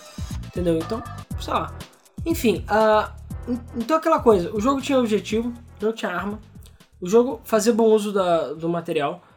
O jogo utilizava, tinha controles bons, era graficamente impressionante pra época, entendeu? Ele era revolucionário, foi revolucionário em vários aspectos. Tem extras incríveis. Ele tem uma longevidade absurda. Eu posso bater na mesa, falar que eu consegui todos os cheats do GoldenEye. Caralho, porra. Eu já falei isso no podcast, acho- que os jogos difíceis. Mas eu tinha lá minha Gamers, minha, uma revistinha grossa lá, com mapas, guias, e eu lá na aula fazendo o melhor caminho no mapa pra ver como não. Agora eu vou pegar esse objetivo, pegar esse objetivo pra poder reduzir o máximo do meu tempo. Hoje em dia você vai no YouTube e você vê e é meio ridículo, mas na É. época você não tinha guia. Não, é difícil pra cacete. E, você pô- tinha que. E, cara, você fazer as coisas do Secret Agent, você tinha que fazer naquilo ali no tempo perfeito. É o 00. Não, 00? É 00. Não, é 00. Secret é o segundo. É. Era difícil pra caralho você conseguir o tempo perfeito. Porra, eu lembro que a Facility, caralho, eu fiquei muito tempo porque você tinha que decolar. E eu lembro que tinha aquele macetinho de você andar com os Você andar com strafe, porque andar com strafe é bem melhor do que você só correr. Caralho, mas tinha que voar, cara. É difícil pra caralho. Claro que a Rare, botando a dificuldade Rare dela, É, pra fazer as coisas. Porque a última dificuldade do jogo não era fácil, nem um pouco. É, o jogo era bem difícil. Cara, hoje em dia se eu chegar, eu não sei nem se eu vou conseguir. Porque a fácil era muito fácil. E as outras, a, mais difícil era bem difícil. Fora que as fases eram longas, eram muito objetivos. Cara, perdi incontáveis vezes tempo refazendo aquelas fases de cabo a rabo pra conseguir. E, cara, quando eu consegui era aquela. É, sabe? Exatamente. E eu era lembro que pular algumas cutscenes também ajudava a economizar tempo e tudo mais. Cara, era foda.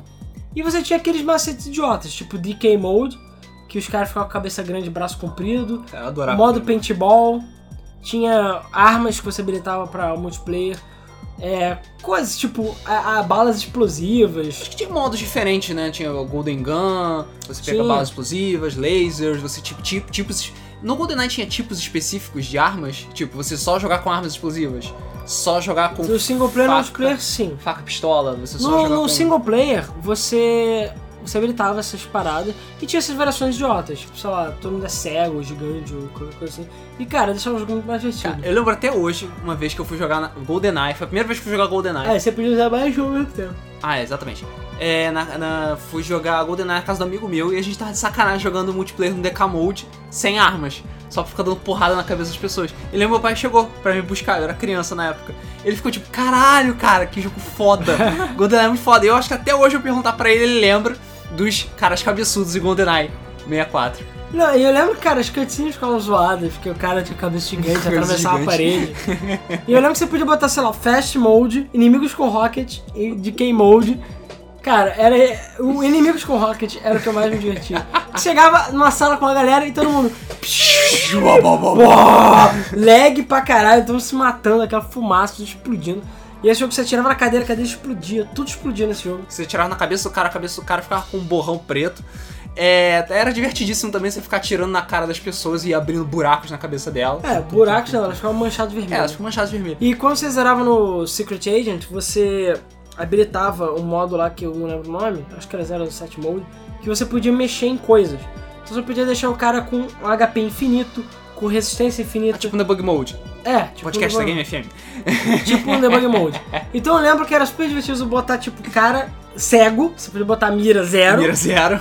e botar o cara com HP no máximo. Então o maluco chegava na tua cara, brrr, ele nunca te acertava. E você ficava meia hora tirando dele. É. Tá, tá, tá, tá. Eu ficava. Uh, ah, uh, uh, uh, Dava looping na- Dava looping na. Dava no- loop no som dele. no som dele, era muito engraçado.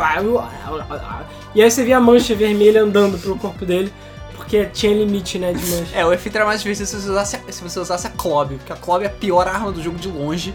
É, falando em Club, a arma se chama Phantom, inclusive no manual, eu não sei no manual em português, no manual em inglês ainda aparece como Phantom. E eles deram o nome de Club, que é Ken Lobby, que foi um cara da Nintendo que ajudou bastante no desenvolvimento do jogo, que deu várias dicas. E... Cujo jogo preferido é Crackdown por algum motivo. Ah, não, a fa- favorito é o caralho, aquilo lá foi pago pra fazer isso. É, hoje em dia ele tá na Microsoft, né? Coitado. Microsoftando. É... Enfim, o jogo tinha todos esses negócios e, melhor, tinham duas fases extras baseadas em outros filmes. Uhum. Baseado uma fase no Moonhacker, que era Aztec, e tinha o Jaws como boss. E a outra fase era a fase da Egyptian Temple, que era baseado no filme do Diamante lá, que tinha nome. Esqueci qual Diamantes são eternos? filme. Acho que é. Que é o que tem o Baron Samedi. Isso. e foda, sabe? Eu lembro que essas fases eram muito legais, hoje em dia você tem com certeza comprar um DLC, sabe? Naquela época não, tava lá dentro, Uhum. Tava então lá dentro. tinha mais duas Tinha personagem pra cacete pra você habilitar também. Sim. Não só com os personagens do filme, você jogava com o Joss, você jogava com. Bar- com o Barão Samedi, você jogava com a Mayday, você jogava com o Odd Job. E era uma merda, porque o Odd Job era um anão. era um saco você acertar ele. É, você jogava com. Não, o multiplayer, por que, que o multiplayer é foda? Ele tinha várias fases legais, muitas fases, eram tipo que 10 fases. Era diferente, sabe? Ele não pegava só as fases do single player, joga você lá dentro da fase do single player. Não, vai, tinham se fases feitas pra isso. As armas davam spawn sempre no mesmo lugar e você podia customizar. É, eu não, nessa época eu acho que você não podia escolher individualmente, mas Não, você tinha aqueles individualmente não. modos. Exatamente. Então tinha um modo só pistola, só porrada, só rocket, Só explosivo, quê. que é o melhor modo, só Ar- rockets, Armas automáticas, facas, facas, só minas. sem armas. E cara, quem nunca usava, eu jogava mina no vidro, quebrava o vidro e a mina ficava voando. Porra, aquilo era foda. Aí chegava o maluco, ah, bó! Explodia a cabeça dele. Cara, incontáveis horas eu perdi naquele multiplayer. Treinando com os amigos, jogando com os amigos, e era sempre, cara, muito divertido, os quatro amigos jogando. Sim, com certeza. E não tinha nenhum modo, era só Deathmatch ou Team Deathmatch, mas. Ah, não tinha o Briefcase também. Capture, the, é, capture the, brief- the flag, né? Entre tinha? aspas. É, tinha o The Briefcase, não tinha já? Sim, acho que É tinha. porque eu tô confundindo um pouquinho com Perfect Dark, que era muito parecido, mas. Cara, era um multiplayer muito sólido pra um jogo que teoricamente não era pra ter multiplayer. E cara, eu lembro que todo mundo queria GoldenEye. Eu quando comprei o 64 falei, quero GoldenEye. Aí meu- meus pais chegaram e falaram, cara, tinha acabado o GoldenEye, sei lá, no- quando pediram no Natal. Aí eles compraram um outro jogo pra mim e falaram, não, mas a gente vai comprar GoldenEye quando chegar. Beleza, GoldenEye. Que cara, todo mundo comprou o 64 falando GoldenEye, GoldenEye, GoldenEye, GoldenEye, GoldenEye. Que tinha que jogar GoldenEye, cara. É isso aí. É, cara, eu lembro quando eu tive o meu 64 também, eu tava pensando, caraca, cara, tu joga GoldenEye. Aí meu pai, é, cara, vou comprar aquele jogo do 007 foda. Aí ele comprou The World's Not Enough. Aí eu fiquei, merda, isso não é GoldenEye. Não é, o jogo não é, não é GoldenEye, mas ele também não é ruim. Mas, é, é meio triste não ter GoldenEye por causa disso. É... E cara, o jogo é foda, assim. Eu joguei, tanto meu cartucho podre já, tanto que eu joguei. Eu nem sei, eu espero que meu save ainda exista lá, com tudo habilitado. Mas, cara, incontáveis horas que eu joguei aquele jogo. Fora que tinha três slots de save, que isso é maneiro. Save no cartucho, porra. Eu lembro que nessa, na época que lançou, começou a pirataria no, No 64. 64. Eu lembro que os cartuchos piratas não salvavam. E eu, fa- eu falava assim, cara, não tem como jogar GoldenEye sem salvar. Eu não, não, Não, tem como. Não tem, simplesmente. É, e E ninguém tem paciência pra ficar habilitando tudo de novo no GoldenEye, sabe? É. Ah, não vou habilitar todos os modos, não. Não, não é assim. que Cara, é muita fase, aquele jogo é muito longo, muito grande. Cara, valeu cada centavo jogo, cada centavo. Joguei até dizer chega. Tirando talvez a fase da Natália. Ah, isso é outra coisa. Vou aproveitar pra falar agora da Natália. GoldenEye também foi responsável por uma das piores missões de escolta já inventadas pelo ser humano. Que é justamente a fase que você tem que escoltar a Natália. Eu já não lembro mais Na o nome bunker. da fase. É a bunker, né? Que você tá preso. Então, na bunker. E ela é. Eu não sei se o pessoal da Rare fez de propósito ou não, mas ela tem a péssima mania de sair correndo e entrar na linha de, na linha de fogo. Tomar tiro do adversário, tomar tiros seus, porque você tá ocupado tirando um soldado e ela aparece na tua frente e morre. Ela sai correndo na frente e morre. Ela morre parada, ela morre andando, ela morre sentada, ela morre escondida, ela morre de todas as formas possíveis.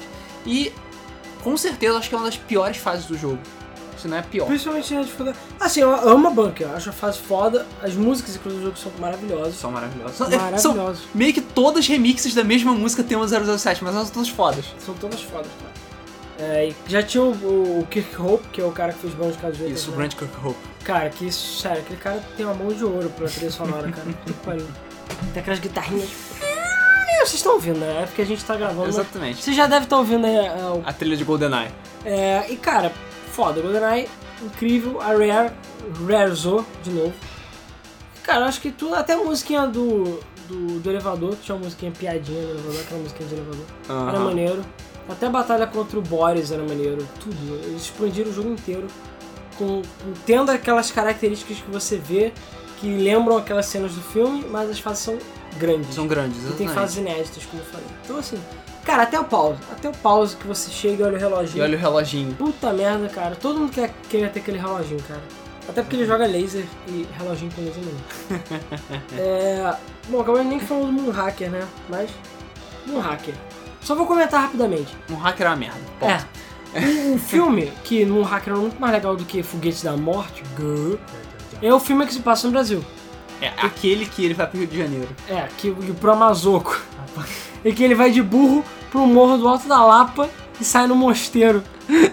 No mosteiro dos monges lá. E ele vai pro Amazoco.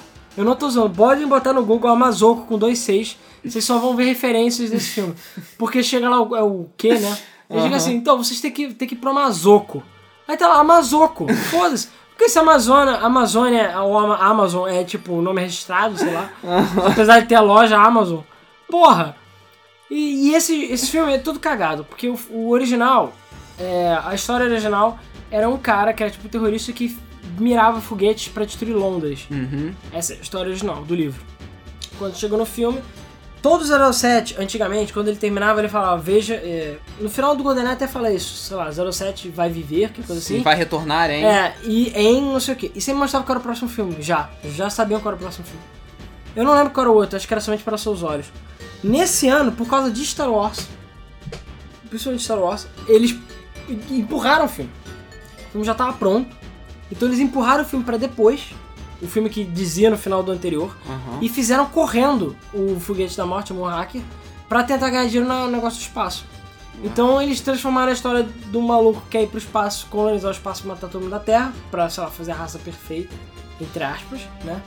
É, e, e, e é isso. Só que o filme é ridículo. Não só a parte do Brasil é uma piada, que é muito engraçada. Sim. Ele fica de palhaço lá no Cara, meio é do muito carnaval. o carnaval. Tem, cara, tem muita coisa engraçada. Eles falam português de Portugal. É muito zoado, vale a pena ver só pelo Amazoco. Tem pirâmides astecas no Amazoco. Então, sim, Aztec é no Brasil.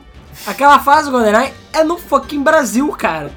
Não é, não é tipo no México. México. É no Brasil aquela porra. Então, assim, foda-se, sabe? É no meio do Amazonas mesmo, é tipo Manaus. Merda, cara. Então, é. Manaus é. tem pirâmide. Aztec se passa no Brasil. É...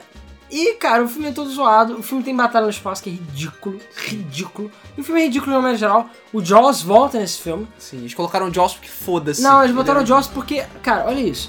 Porque o, o, o cara que era o diretor dos filmes, ele recebia... Eu, cara, eu vi o Foguete da Morte. Eu aluguei, na época, um Uhum. tempo atrás.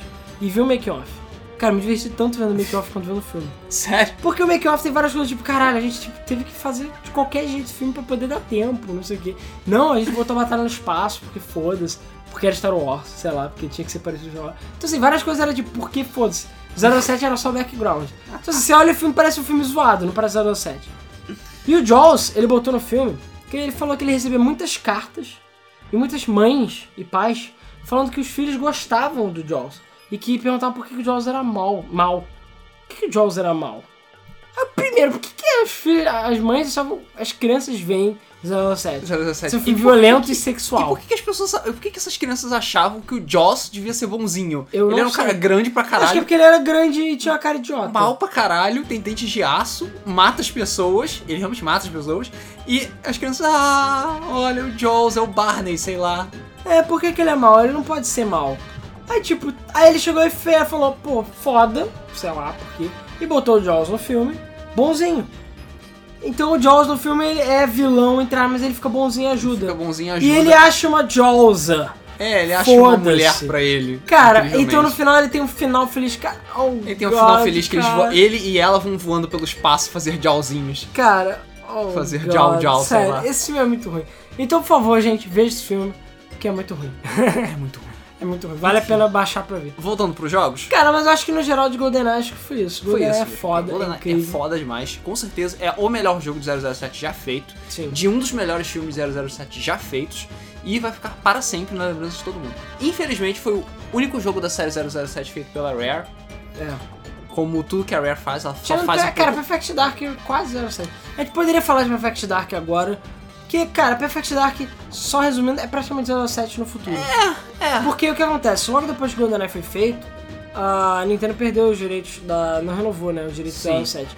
E foi pra Electronic Arts. Electronic Arts, exatamente. Então, mas não podiam mais fazer. Então, o Perfect Dark foi é um jogo praticamente 07, só que feito à moda deles. Por sinal, muito bem feito, porque tem muitas armas legais, a É, eles história é muito pegaram boa. tudo que tinha de GoldenEye e evoluíram. É. Evoluíram. tudo. Multiplayer incrível. Bot, cara, tinha bot, foda. caralho, joguei pra caralho. As tinha armas são mode. fodas, o ambiente é foda, As armas a história aliens. é foda, a Joana Dark é foda.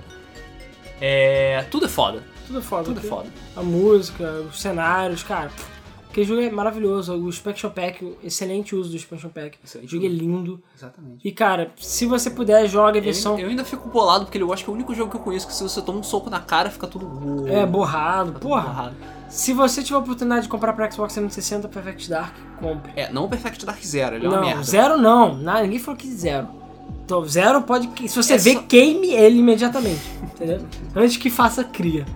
Antes que faça filho. Ele se multiplique. Cara, pior que o Perfect Dark Zero é o jogo que tem a edição limitada mais barata do mundo. Sério? É, edição tipo de com steelbox, tudo mais, tipo 10 dólares, lá. Ninguém quer. Eu, eu comprei, eu. É. Tipo, eu pseudo me arrependi, claro. O jogo é um lixo, no meu geral. Lixo. Assim, de Perfect Dark não tem nada. Mais uma vez, a Microsoft estragando mais uma franquia.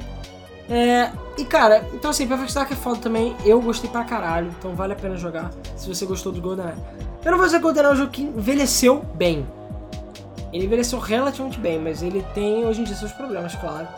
Hoje em dia tem, o FPS evoluiu muito, então o jogo tem vários problemas, Ah, ó. sim, ele é duro comparado com os outros FPS. É duro, a inteligência do tipo, jogo é cagada. O jogo é até mesmo feio comparado com os outros jogos lançados pro. Até mesmo nessa mesma época, É. sabe? Jogos lançados pro 64, ele é até feio comparado com o World's Not Enough. Mas ele ainda é mais divertido. Não, Ele tem muito mais. Ele tem muito conteúdo. Não, a, a, a AI do jogo tem um problema sério de adorar se agachar pra atirar, por exemplo. Ele sempre se abaixa e nessa hora você dá um tiro na cabeça dele. Então assim, tem várias coisas que o jogo tem problemas, cara. São coisas da época. É, no geral, o jogo é incrível e ainda vale a pena ser jogado ainda hoje.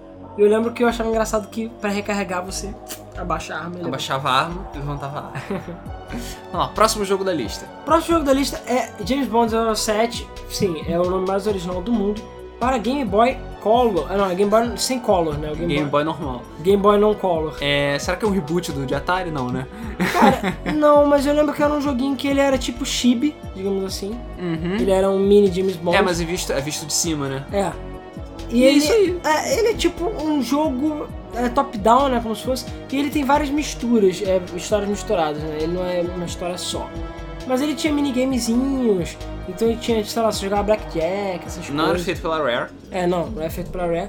Era maneirinho, eu lembro que eu jogava lá no emulador, lá no No Cash GBA. Não, Não GB. quer GMB, porra. É, no Cash GB. E ele era maneirinho e tal. É divertidinho o jogo. Não tinha nada de muito especial não. Mas não era feito pela Rare. GoldenEye ainda é muito Aí melhor. depois disso a franquia passou pra Electronic Arts oficialmente e em 99 foi lançado Tomorrow Never Dies. Tão, tão, tão. Tá, pra Playstation. Então. e aí eu acho que é o começo do fim. É. Mas vamos lá. É... Tomorrow Never Dies. Você Tomorrow jogou não, Tomorrow Never Dies? Nunca joguei Tomorrow Never Eu Dies. joguei Eu Tomorrow infelizmente vi Tomorrow Never Dies. Ele é uma merda. É.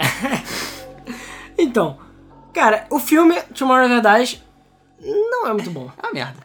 Assim, ah, Ele é uma merda. não, a cena, tem tem que é admitir que a cena que ele dirige o BMW no celular é maneiro. É o pior filme do Pierce. É. É, o pior filme do Pierce. E olha filme que é muito parado. ele, e olha que ele tá concorrendo com o filme do coreano albino. Entendeu? Mas, cara, porque, tipo, a, é a parada que passa mais na Coreia, Hong Kong lá, sei lá. Tem aquela mulherzinha que é uma japa sem peito e sem bunda, então é a ninguém se Michelle Yeoh, interessa. cara. Hã? É a Michelle Yeoh que é a Bond Girl. É, a Michelle Yeoh é legal, mas ela não é Bond Girl, Ah, sabe? você foi gostosona. A Exatamente. própria Natália, apesar de ter ser. É porque tem a Natália chininha, né?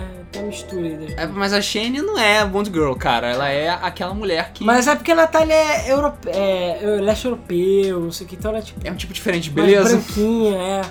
Ela é tipo gostosona, mas enfim, ela é bonita. Bem melhor do que a Michelle Yeoh. Ah, essa nada contra ela, mas a questão é que o próprio filme é meio sem sal. Sim. Porque o vilão é sem sal. O vilão sem sal, inclusive a parte mais legal é quando ele mata o sub-vilão, né? O, capanga. Uhum. Não é nem o vilão, porque o vilão é um cara um velho, podre lá, então você tipo, sopra, espirra lado dele e morre de pneumonia. então assim, é. E claro, pra um jogo baseado num filme, meh, tinha que ser meh. Tinha que ser, né? Cara, eu comprei o jogo, eu tenho, joguei PlayStation 1, entendeu? Primeiro problema é que o jogo não é GoldenEye.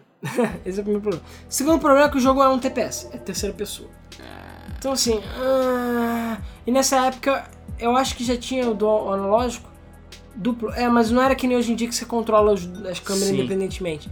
Então o jogo era meio ah, os gráficos eram meio ah também. As cenas de corrida eram boazinhas, mas assim, tinha os objetivos separados e tudo mais. Eu lembro que eu joguei, o joguinho é ok, mas não era GoldenEye, não era nada super especial, era um jogo só razoável, Exatamente. no geral. Assim, se você gosta da 7, acho que vale a pena jogar, mas é, Nhé. tinha nada muito especial, que nem o filme. Que filme. Passando pro próximo jogo The da World lista. is not enough. Foi lançado um ano depois pra 64 e PlayStation. A Aí versão sim. de 64 é muito melhor. Aí a sim. The World's Not Enough, eu acho que é a coisa mais próxima de GoldenEye que a Electronic Arts Hum, já fez. Mesmo assim. Não, já fez não, mas na época sim. Vamos lá. Ele não é melhor que GoldenEye. Não. Não é. Nem de perto é melhor Cara, que até GoldenEye. porque os dois jogos, eles têm uma coisa, eu não sei explicar. Acho que a posição da mão, o tiro.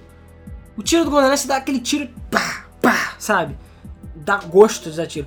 O, o Zé da EA, normalmente é tipo. Sei lá. A mão dele era. Sei, eu não sei explicar, cara. É, era estranho, era tudo. Quantas texturas do GoldenEye eram fixas, sei lá, o cenário. é- O GoldenEye. é- O. O World of Warcraft foi aquela coisa de ficar tremendo, sabe? Os jogos Playstation antigos eram assim, as coisas ficavam tremendo. Sim. Então o de 64, assim, as coisas ficam tremendo, você me dá nervoso. Eu não gosto disso, cara. Mas enfim, E voltando. as fases, ah, O The World's Not Enough. Masquerade, The ah, World's Not Enough. Masquerade. Ele é. ele é a coisa mais próxima de GoldenEye que você vai ter, pelo menos na minha opinião. Porque ele, sim, é primeira pessoa. Ele volta àquele negócio de você ter várias missões com objetivos diferentes que mudam com dificuldade. Tem várias armas interessantes. As texturas são bem melhores porque é, digamos, é, foi feito por uma equipe com muito mais dinheiro e muito mais experiência. Então o jogo é mais bonito, É mais mesmo, moderno, né? mais moderno. Cinco anos depois, quase. É, ele tem várias missões. Ele infelizmente não salva no cartucho, que é uma estupidez sem Não, tamanho. isso, cara, isso pra mim acho que foi o... Eu lembro que na época que eu li o review, o pessoal falava, cara, não compra o jogo por causa disso. Cara, GoldenEye, o jogo feito muito antes, tinha save na memória. E o Wars Not Enough não tem save na Não sei, memória. Você tem que depender daquela porra daquele memory pack Que do sempre 64. corrompia. Que sempre corrompia, Eu peguei claro. emprestado o mesmo jogo várias vezes, cara, eu sempre perdi o meu save. Eu perdia tudo. E, e pra você habilitar as coisas, você tinha que passar das fases. Sim. Eu, eu fazia isso. Eu, toda vez que eu ia jogar multiplayer de The World's Not Enough com meu irmão, eu ia, vamos jogar? Vamos. Botava o 64 e jogava até, sei lá, a 12 segunda fase, em quase todas as dificuldades. Habilitava uma porrada de modo multiplayer, beleza, vamos jogar multiplayer. Que aquela merda não salvar, então eu tinha que jogar o jogo, eu decorei. Pelo menos 80% do jogo assim, jogando. Eu fazia a primeira fase de olho fechado, assim. Feito, pronto. Tchau. A segunda fase, feito, pronto, foda-se. E era assim, cara. Era assim. Infelizmente, a gente tinha que trabalhar com o que a gente tinha. É, e aquela coisa, nessa época já existia Perfect Dark, que tinha bot e outras paradas, e aí esse jogo não tem bot. Ah, oh, tem, tem, Tem, bot, bot? sim. Ah, não, tem bot sim, é verdade. Só que eu lembro que os bots eram mongóis. O, o bot, ele não tem, digamos, tanta variação de inteligência artificial quanto o bot Perfect Dark. O bot Perfect Dark, sinceramente, é um dos melhores bots que já foram feitos. Tipo, não, você não procura. Você não encontra jogo hoje em dia que tem bot da qualidade do bot Perfect Dark. É Talvez covardia. Killzone. Tá, porque o Zone, talvez. Killzone tem uns bots sim, Tem uns bots legais, mas não é que nem os bots do Perfect Dark. Só. Os bots do Perfect Dark são especiais. Eles têm coração. Eles têm alma, entendeu? Então os bots do World's Not Enough é basicamente tipo bot retardado, bot menos retardado, bot ok, bot difícil, bot roubado pra caralho que te acerta do outro lado da fase. Era isso. Cara, inclusive me dá ideia de a gente falar de bots algum dia. Falar de bot? Pode. Pode falar até de uns bots bizarros de Ragnarok, bots de CS. Falar, Bot pô, de falar Tibia. o bot CS que aprendia, cara. Exatamente. Essa história é muito boa. Bot CS que aprende. Eu tinha um bot CS que aprendia, mas um dia isso vai ser história Isso pro é podcast bot, então. É. Enfim. Cara, mas o multiplayer tinha outro problema, que eu já falei isso algumas vezes, vou falar de novo. A EA tem aquela mania imbecil, imbecil, não sei de onde tirar, de você só pode lutar mal contra bem. O bom contra o mal. O M- M6 Ah, sim. contra os. Eu achava isso idiota também. Caralho, foda, eu quero jogar multiplayer. Não interessa se vai ser James Bond contra a Natália. Não, você só pode jogar se for James Bond contra, sei lá, Rob Job. É, senão você, sei lá, não pode ser James Bond contra a Natália, ou sei lá, contra a Madonna, não sei. Não pode ser. Então, cara, isso era profundamente irritante e limitava muito o jogo. Muito. Mas, em compensação, tem a caralhada de personagens pra você jogar. Até Sim. personagens que nem precisavam existir. Você pode jogar com funcionário do banco. Eu jogava com funcionário do banco. Jogava com um commander lá. E aí, eu tenho cara de indiano, um terno, uma gravata, vou matar todo mundo. E é isso aí.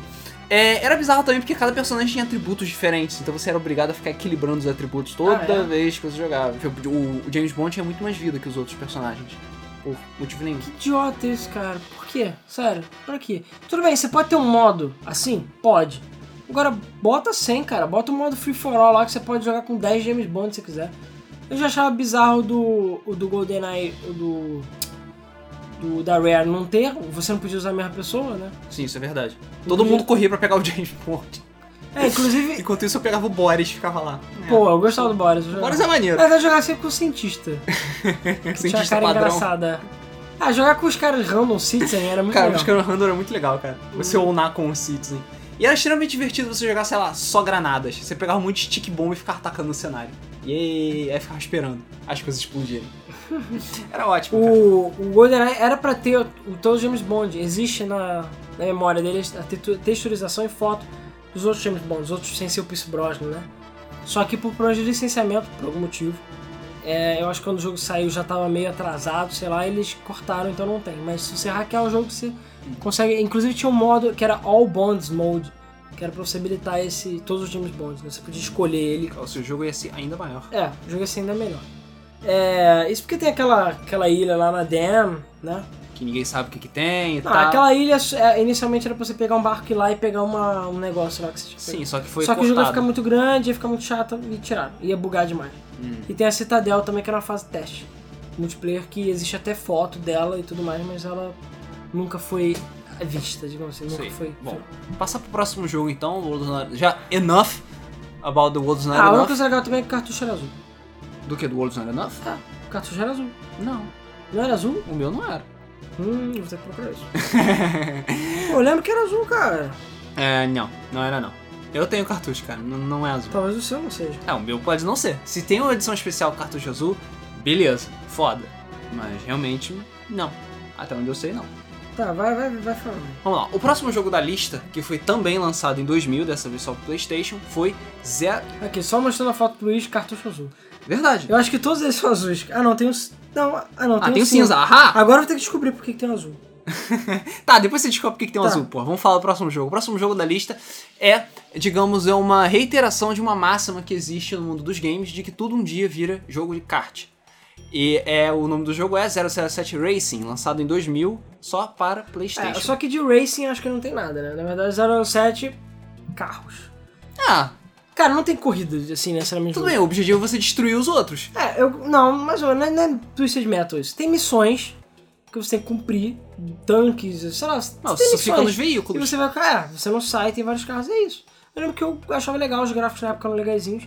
Ia ter um, um- Inclusive isso me lembrou que ia ter GoldenEye pra Virtual Boy, que era baseado também em carro. Ah, Era verdade. baseado em, em só carro, que foi cancelado, né? Mas a Set Racing no geral é isso. Eu lembro que os gráficos do PS1 eram ok, não tinha nada de muito especial. E é isso aí, cara, no geral. Acho aí. que não tem muito mais o que se falar, não. É um joguinho razoável Um só. joguinho ok, isso aí. O próximo jogo foi lançado em 2001. A Electronic Arts já tava começando a É, Call, aí eu Call acho- of Dutyzar. Não, mas eu acho que aí começou a nova época de ouro dos jogos de 07. Na minha opinião, foi, foi essa aí, foi essa trilogia. Hum, nova época eu de acho ouro. que depois. É, é, é, acho que sim. Porque aí veio Agent Under Fire, Nightfire e Everything or Nothing. Que são basicamente o seguinte, que foram ideias geniais, na minha opinião, que são... Cara, pra que que vai ficar fazendo jogo de filme? Até porque nessa época voltou a ter um hiato de 07. Se a gente pode criar os nossos próprios filmes, digamos assim. Exatamente. Então a EA aproveitou que ela tem dinheiro infinito e contratou roteiristas e pessoas e fez um filme, digamos assim. Fez o roteiro como se fosse de um filme, só que era pra um jogo. Então ela fez roteiros que dariam filmes 07, de verdade, com Bond Girl e o caralho, com atores.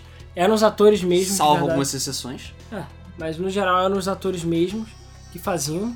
E é isso aí, são histórias sérias, como se fossem é, histórias de, de filme mesmo, com enredo e tudo mais bonitinho, e que eram jogos. Começou com Agent Under Fire, que é maneirinho. Não E não tem o Percy Brosnan. que- é. Não tem? Não tem. Ah, o não? Agent Under Fire é o único que não tem o Percy Brosnan. Sério? Eu achava que, era, que tinha possível. Não tinha. É um ator genérico. Ah. Tem, tem tudo menos o Percy Brosnan. É 007 sem Que 007. doido isso. é, eu lembro que o, o Under Fire era mais fraquinho, né? Mas é, cara, outra era, os gráficos eram melhores, a jogabilidade era muito melhor, Sim. tinha na comparação. É, GameCube PlayStation 2, né? É, não, mas nem a questão do console, eles melhoraram muito, porque eu acho que o próprio outro era meio. ah, sabe? Esse não, eu já achei bem mais divertido de jogar. Fora que já tinha versão de. Depois saiu a versão de PC e tudo mais, mas Agent of Fire é maneirinho. Aí veio Nightfire. Nightfire eu gostei pra caralho desse. Eu aluguei várias vezes esse jogo. Claro, não é GoldenEye, não adianta. Não, mas não é. eu gostei muito, principalmente de várias fases. O jogo tinha várias fases muito legais. Com certeza seria muito melhor do que Die Another Day. É. Se tivesse um filme de Sim, Nightfire. sim, porra. Nightfire eu falei, caralho, é um filme muito mais legal do que o Porra. Cara, a batalha final do Nightfire, cara, é maravilhosa. Eu adoro aquela fase final. E tem algumas fases muito boas, tem sequências de carro, Uhum. de As moto. sequências de carro são legais. Cara, são muito boas, muito boas. E o FPS do jogo é muito bom em si, o primeira pessoa. E tem fases muito legais, a história é muito boa, Bond Girl é muito boa. Esse sim, tem, já tem o Pierce, já tem a porra toda e tal. É, eu gostei pra caralho do Nightfire. Tanto que eu caí no conto do Vigário, caí na. caí na, no, na história, no conto da Carochinha. Que eu comprei esse jogo por 300 reais pra GameCube. Ah, caralho, sério? É, comprei. Porque eu lembro que a gente sempre queria esse jogo, nunca achava, era só logado. E a gente foi numa loja americana Ah. e tinha um jogo por 300 reais. Naquela época negra em que os jogos custavam 300 reais. Sim, eu lembro dessa Que época. foi logo nessa geração que os jogos começaram a... O preço era absurdo. Sim, eu lembro dessa época. E eu lembro que a versão de PS2 era uma merda. A de GameCube era a versão boa. Então de PS2 eu tinha. Ah, É, naquele tempo que os jogos, as versões de Playstation eram piores que as versões de GameCube É. também. Sonic Heroes que eu diga. porra. Aí eu cheguei, eu lembro que eu fiquei assim, ah, não sei, eu fiquei lá olhando, eu e meu irmão, caraca, é muito caro. Aí lembro que meus pais chegaram assim, falaram, aí então vocês estão olhando esse jogo aí, vocês querem? Aí a gente, cara, quer, mas é 300 reais. Ele falou, ah, tudo bem, passaram em 12 vezes, dá o quê? Uns 20 e poucos reais por mês? Ah, tudo bem, a gente paga, não tem problema. Aí eles compraram. Ficaram um ano pagando um jogo de 300 reais. Caralho. Pois é, cara. Yikes. E sim, o meu Nightfire que está ali foi comprado zero quilômetro na loja americana por 300 reais. 300 reais, cara. Você deu 300 reais pra EA, cara. É, Para- mas, para mas, na verdade, acho que foi, foi 10 reais pra ele, o resto foi pro governo e o outro resto foi pra loja americana. Tem razão. Mas, eu, cara, eu fiquei bem. Assim, eu nunca. Eu não sinto essa coisa de arrependimento de comprador, digamos assim. Cara compra e fica com aquele arrependido. Aham. Mas eu comprei. Não é que eu Cara, fiquei só se o jogo for uma merda. Não, eu não fiquei arrependido porque o jogo era ruim, mas é porque foi muito dinheiro, entendeu? Eu fiquei com, eu fiquei com peso na consciência, é essa palavra certa. Fiquei com peso na consciência porque eu gastei 300 reais num jogo. Que eu joguei bastante, cara, multiplayer de jogo eu joguei muitas vezes, com meu irmão, caralho, joguei pra caralho. Só que eu fiquei com peso na consciência porque eu gastei 300 reais num jogo, cara. E eu lembro que eu paguei 200 reais no Wind Waker. 200 e pouco. E o meu Que é um Wind jogo Waker melhor. era pré-venda, veio com camisa e veio com Ocarina of Time. Você gastou menos com GoldenEye, cara. Eu gastei mesmo. Que é muito melhor. Eu gastei menos com o meu GameCube até se dar mole. Porque eu comprei em dólar e paguei na época que o dólar tava quatro vezes. Então, sei lá, alguns meses depois, o dólar não tava na- Ah, não, pelo contrário. Não foi isso. Alguns meses depois o dólar caiu absurdamente, então foda-se, ficamos ricos. É, sei lá, foi baratíssimo o GameCube, eu lembro que foi pouco, não foi muito caro.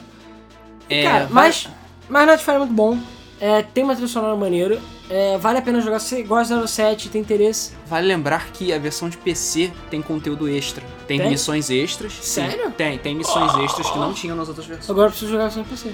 Exatamente. Eles têm é, Tem uma storyline diferente e missões diferentes. Sério? Além de é, online play, mas online play, foda-se. Caralho, não sabia não. É, Nunca soube rapaz. disso.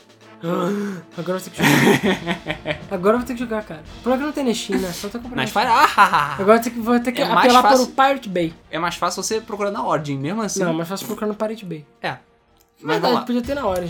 Próximo. É, não, porque agora o direito é da Activision, então meio que foda-se. Ah, não, não, eles não podem vender. Ele não pode. Não, já era, já era. Nightfire nunca vai ser relançado. Exatamente. É, inclusive isso é um problema sério, né? É, que a gente vai falar mais tarde, mas na, na, na próxima geração. É, o próximo jogo então da lista é o terceiro da trilogia, que é Everything or Nothing. Tudo ou Nada, 2004, pra uma caralhada de coisas, inclusive Game Boy Advance. Cara, jogo. é, não de Game Boy Advance, mas o jogo é maravilhoso. É, versões as versões de Game Boy Advance eram. é. Esse jogo eu já não tive coragem de comprar GameCube, não. Eu comprei pirata mesmo, PS2. Cara, que jogo foda. Eu amei esse jogo. Pra mim, o melhor dos três é esse. Terceira pessoa, não é, É, pois é, pessoa. ele ele é terceira pessoa, né? É, eu diria que ele é meio unchartedizoso, né? Vamos assim. Um chartoso. Unchartoso. Só que, cara, a- claro, a música... Eu lembro que eles estavam no trabalho de fazer músicas tema. Com a galera que fez a música tema original. Hum. Então, cara, a música tema desse jogo é muito foda. Desse jogo é muito foda. A trilha sonora é muito foda. Cara, é quase como se fosse um filme. E eles trouxeram Jaws de volta, trouxeram alguns vilões de volta. A história é muito boa. E tudo, os cenários são muito legais. Cara, tem umas missões muito fodas. O jogo é muito bom. Cara, daria um filme incrível. Incrível mesmo. Eu acho que valeria muito a pena rolar um filme. E Pierce Brosnan também. É. Então, assim, se você nunca jogou também, jogue. Esse jogo é muito bom. Pra mim, Nightfire e esses são os melhores da época da Electronic Arts. A gente também tem um outro que a gente vai falar daqui a pouquinho. Depois veio É, Ah. teve três jogos bons, aí começou a merda. Cara, não, mas esse aí acho que foi Acho que um dos pirocada piores. no cu. Pirocada no cu. Não, foi o pior por vários motivos. Traição, eu diria, por sujar o nome e jogo merda. Jogo merda. E jogo merda. Vamos foi lá. pirocada no. GoldenEye Rogue Agent. Oh, God. 2004, feito também pela Electronic Arts, vale lembrar. Cara, Eu lembro até hoje quando o jogo foi anunciado. O pessoal falou, caralho, GoldenEye vai voltar. Aí eu fiquei assim, como assim GoldenEye vai voltar? GoldenEye é um filme, não tem continuação. Acabou, a galera morreu, explodiu tudo, já era. Não tem continuação. Tudo bem que GoldenEye é o nome de satélite, mas eu acho até que o satélite explodiu, não sei. sim, explodiu, acaba tudo do filme. Então assim, acabou, acabou, galera. Não tem nada pra fazer GoldenEye. O nome é foda, realmente GoldenEye é um nome incrível de foda, que é o nome de satélite. Sim. É, foi um nome que marcou não só no filme, mas no jogo, mas cara, não dá. Aí o pessoal, não, GoldenEye vai voltar, não sei o que. Ah, tá bom. O que, que é GoldenEye Rogue Agent? Cara, ah, É uma merda. me dá nojo só de falar. É isso, é o seguinte. não, não é uma merda. Ele é uma Basicamente. merda. Não, ele é uma merda, você não tem como negar sim, isso. mas. A questão é. Ah, não, o satélite voltou, é por isso. Não. Não. É um cara Que não é o James Bond. que não, é um vilão. É um cara que é tipo um capanga, que teoricamente, entre aspas, trabalhou pra vários vilões ao longo dos anos. Tipo, o Goldfinger e o Dr. No. É, e o- várias galeras fodas. E o nome dele é GoldenEye. Porque foda-se. Foda-se, o nome dele é GoldenEye. E é só isso. É só isso. A única ligação que tem com GoldenEye é essa. É porque o nome dele, por acaso, é GoldenEye também. Ponto final. Qualquer semelhança é mera coincidência? É, eu acho É, qualquer que não. semelhança é mera tentativa de ganhar dinheiro. Exatamente. E o jogo é ruim. Se o jogo fosse bom, não, o jogo é ruim. Basicamente, você é o cara mal da história, então você tem que matar uma gente boa, entre aspas, e outras é, pe- equipes. Só que as fases são fracas, o jogo é mal, né, não é bom, bem inspirado. A história é uma merda, porque foi mal, a história é uma merda. E de GoldenEye é só teu nome. Então assim, o jogo foi duramente criticado e, claro, é um lixo e muito bem. A EA tomou no cu muito bem. Ela tava mandando muito bem nos outros jogos, fazendo um trabalho sério com a equipe que trabalhou nos filmes e tudo mais. Não, agora ela fez fez merda. essa palhaçada. com- E, e é, deu uma de Electronic Arts, chegou no ponto mais baixo dela em relação à franquia. E, sinceramente, o outro jogo só não fez tanto sucesso por causa de GoldenEye Rogue Agent. É. Estragou a porra do nome de 007 para Electronic Arts. O próximo jogo lançado foi From Russia With Love. Foi lançado em 2005 para GameCube, Que é baseado no PlayStation filme. 2. É, que foi baseado no filme do Sean Connery. E é foda. E o jogo é foda, o O jogo, jogo é é foda. foda, cara. O jogo é foda. O Sean Connery mesmo participando do jogo. Rush. Let's kill some Russians. É... E, cara, o jogo é muito bem feito, ele é muito divertido, usando toda a história original. Foi, cara, foda, foda, O foda. jogo é foda, vale a pena jogar também se puder. E foi o último, o último que a Electronic Arts fez. E Ah, é third ele também é terceira pessoa. E ele é third person shooter, É, é né? basicamente usar a engine do Everything or Nothing. Do Everything or Nothing, pois é. Infelizmente, a Electronic Arts perdeu os direitos da franquia e ah, ela foi passada para a Activision, que não fez um trabalho muito melhor, diga-se de passagem. Eu não vou dizer que ela fez um trabalho péssimo, mas ela não fez um trabalho notável também. É, Porque exatamente. assim, o primeiro jogo foi Quantum of Solace, Começou mal. que começou mal, convenhamos. Ah, cara, o jogo é só mais um jogo de FPS, porque nessa época, não só a Activision já tava fazendo milhões de FPS, como o jogo era meio praga de FPS. O FPS nunca mais foi a mesma coisa, né? Porque começou a sair muito FPS, aquele gênero já a cartinha marcada, já tinha Halo, já tinha porrada de jogo, entendeu? Ah, inclusive eu esqueci até de comentar. GoldenEye era o F- foi o FPS mais vendido da história até Halo 3 sair. Porra, sério? É sério. Halo 3? Halo 3 foi o único que desbancou. Tá, beleza. Bizarro, né, cara? Bizarro. É... Hoje em dia foda-se, Só né? uma, uma pequena curiosidade para todos aqueles que estão pensando, ué, por que, que não tem jogo do Cassino Royale? A Electronic Arts em 2006 ia fazer um jogo do Cassino Royale, É verdade. só que o jogo foi cancelado porque não ia dar tempo de lançar junto com o filme. E tinha que lançar junto com o filme essa porra. Se não. Logo depois, a Electronic Arts perdeu os direitos e a Activision que é, ficou com os direitos. Os direitos eram não exclusivos, mas era dela de qualquer forma. E o Quantum of Solace, que foi lançado, tinha elementos do Cassino Royale. Ele Hum. pegou uma coisinha ou outra do Cassino Royale e botou ali, misturou ali no meio do Quantum of Solace. Só pra dizer que tem. É, cara, o jogo não é ruim, mas o jogo também não é nada notável, é só mais um FPS genérico. E ainda tem aquela cara de macaco Daniel Craig. É, Que ninguém gosta, então. Craig Zandos. Ok. O outro jogo já foi bem mais interessante, já é um jogo consideravelmente mais interessante, que foi Bloodstone. Por quê? Porque ele é um jogo original. Uhum. É, eles não fizeram um, um, um jogo baseado em filme de novo. Eles fizeram mais ou menos o que a EA fez, que é uma ideia genial, na minha opinião, que é fazer histórias originais. Então eles pegaram o Persona 07, chamaram a galera lá que escreve e tudo mais pra fazer Bloodstone. Só que o jogo tem seus problemas. Assim, o jogo tem alguns problemas, mas no geral é um jogo bom.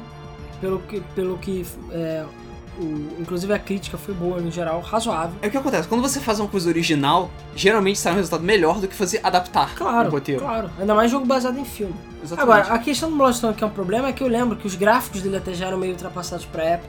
O jogo não tem aquela, aquela preparação, não teve aquele amor que teve outros jogos, mas é um jogo razoávelzinho. Assim, dá, dá pra jogar, dá, dá pra jogar é maneirinha. Vale pela história que é maneirinha também e tal. Digamos que o Bloodstone acho que foi o ponto alto da Activision. Não, eu diria que o ponto alto vem agora. Sério? Foi GoldenEye 07. De Ah. novo. Cara, de novo. Deixem GoldenEye morrer. Por favor. Deixem ele morrer. Deixa ele em Chega. paz. Porque como a Activision tem os direitos, porque, vamos, vamos explicar uma coisa antes. GoldenEye do 64, a Nintendo tinha os direitos da, da, do 07, a Rare tem direitos sobre o jogo. Então, meio treta. Hoje em dia, a, a Nintendo ainda, a Nintendo e a Rare têm direitos sobre o jogo. Hum. E a licença, atualmente, agora nem é mais Activision que ela não renovou, mas até um tempo atrás era da Activision. Ou seja, GoldenEye, se você quisesse lançar para Xbox Live Arcade, você tinha que ou para o Virtual Console, você tinha que pedir autorização para Rare, que hoje Que é dia da Microsoft. Você tinha que pedir autorização para Nintendo Que é uma e merda. para Activision na época. Então, olha a treta. Você tem que tem que negociar com três negros diferentes, com quatro na realidade, e todos eles têm que entrar no acordo para lançar uma versão HD do GoldenEye. E cara, não tinha como. Já tentaram, a própria Activision tentou várias vezes, não conseguiu. A Rare chegou a produzir, existe, se procurar na internet, um demo, demo um, um gameplay rápido da fase silo em HD. O jogo tá ficando foda, tá ficando o mesmo tratamento que o Perfect Dark ficou no Xbox Live Arcade.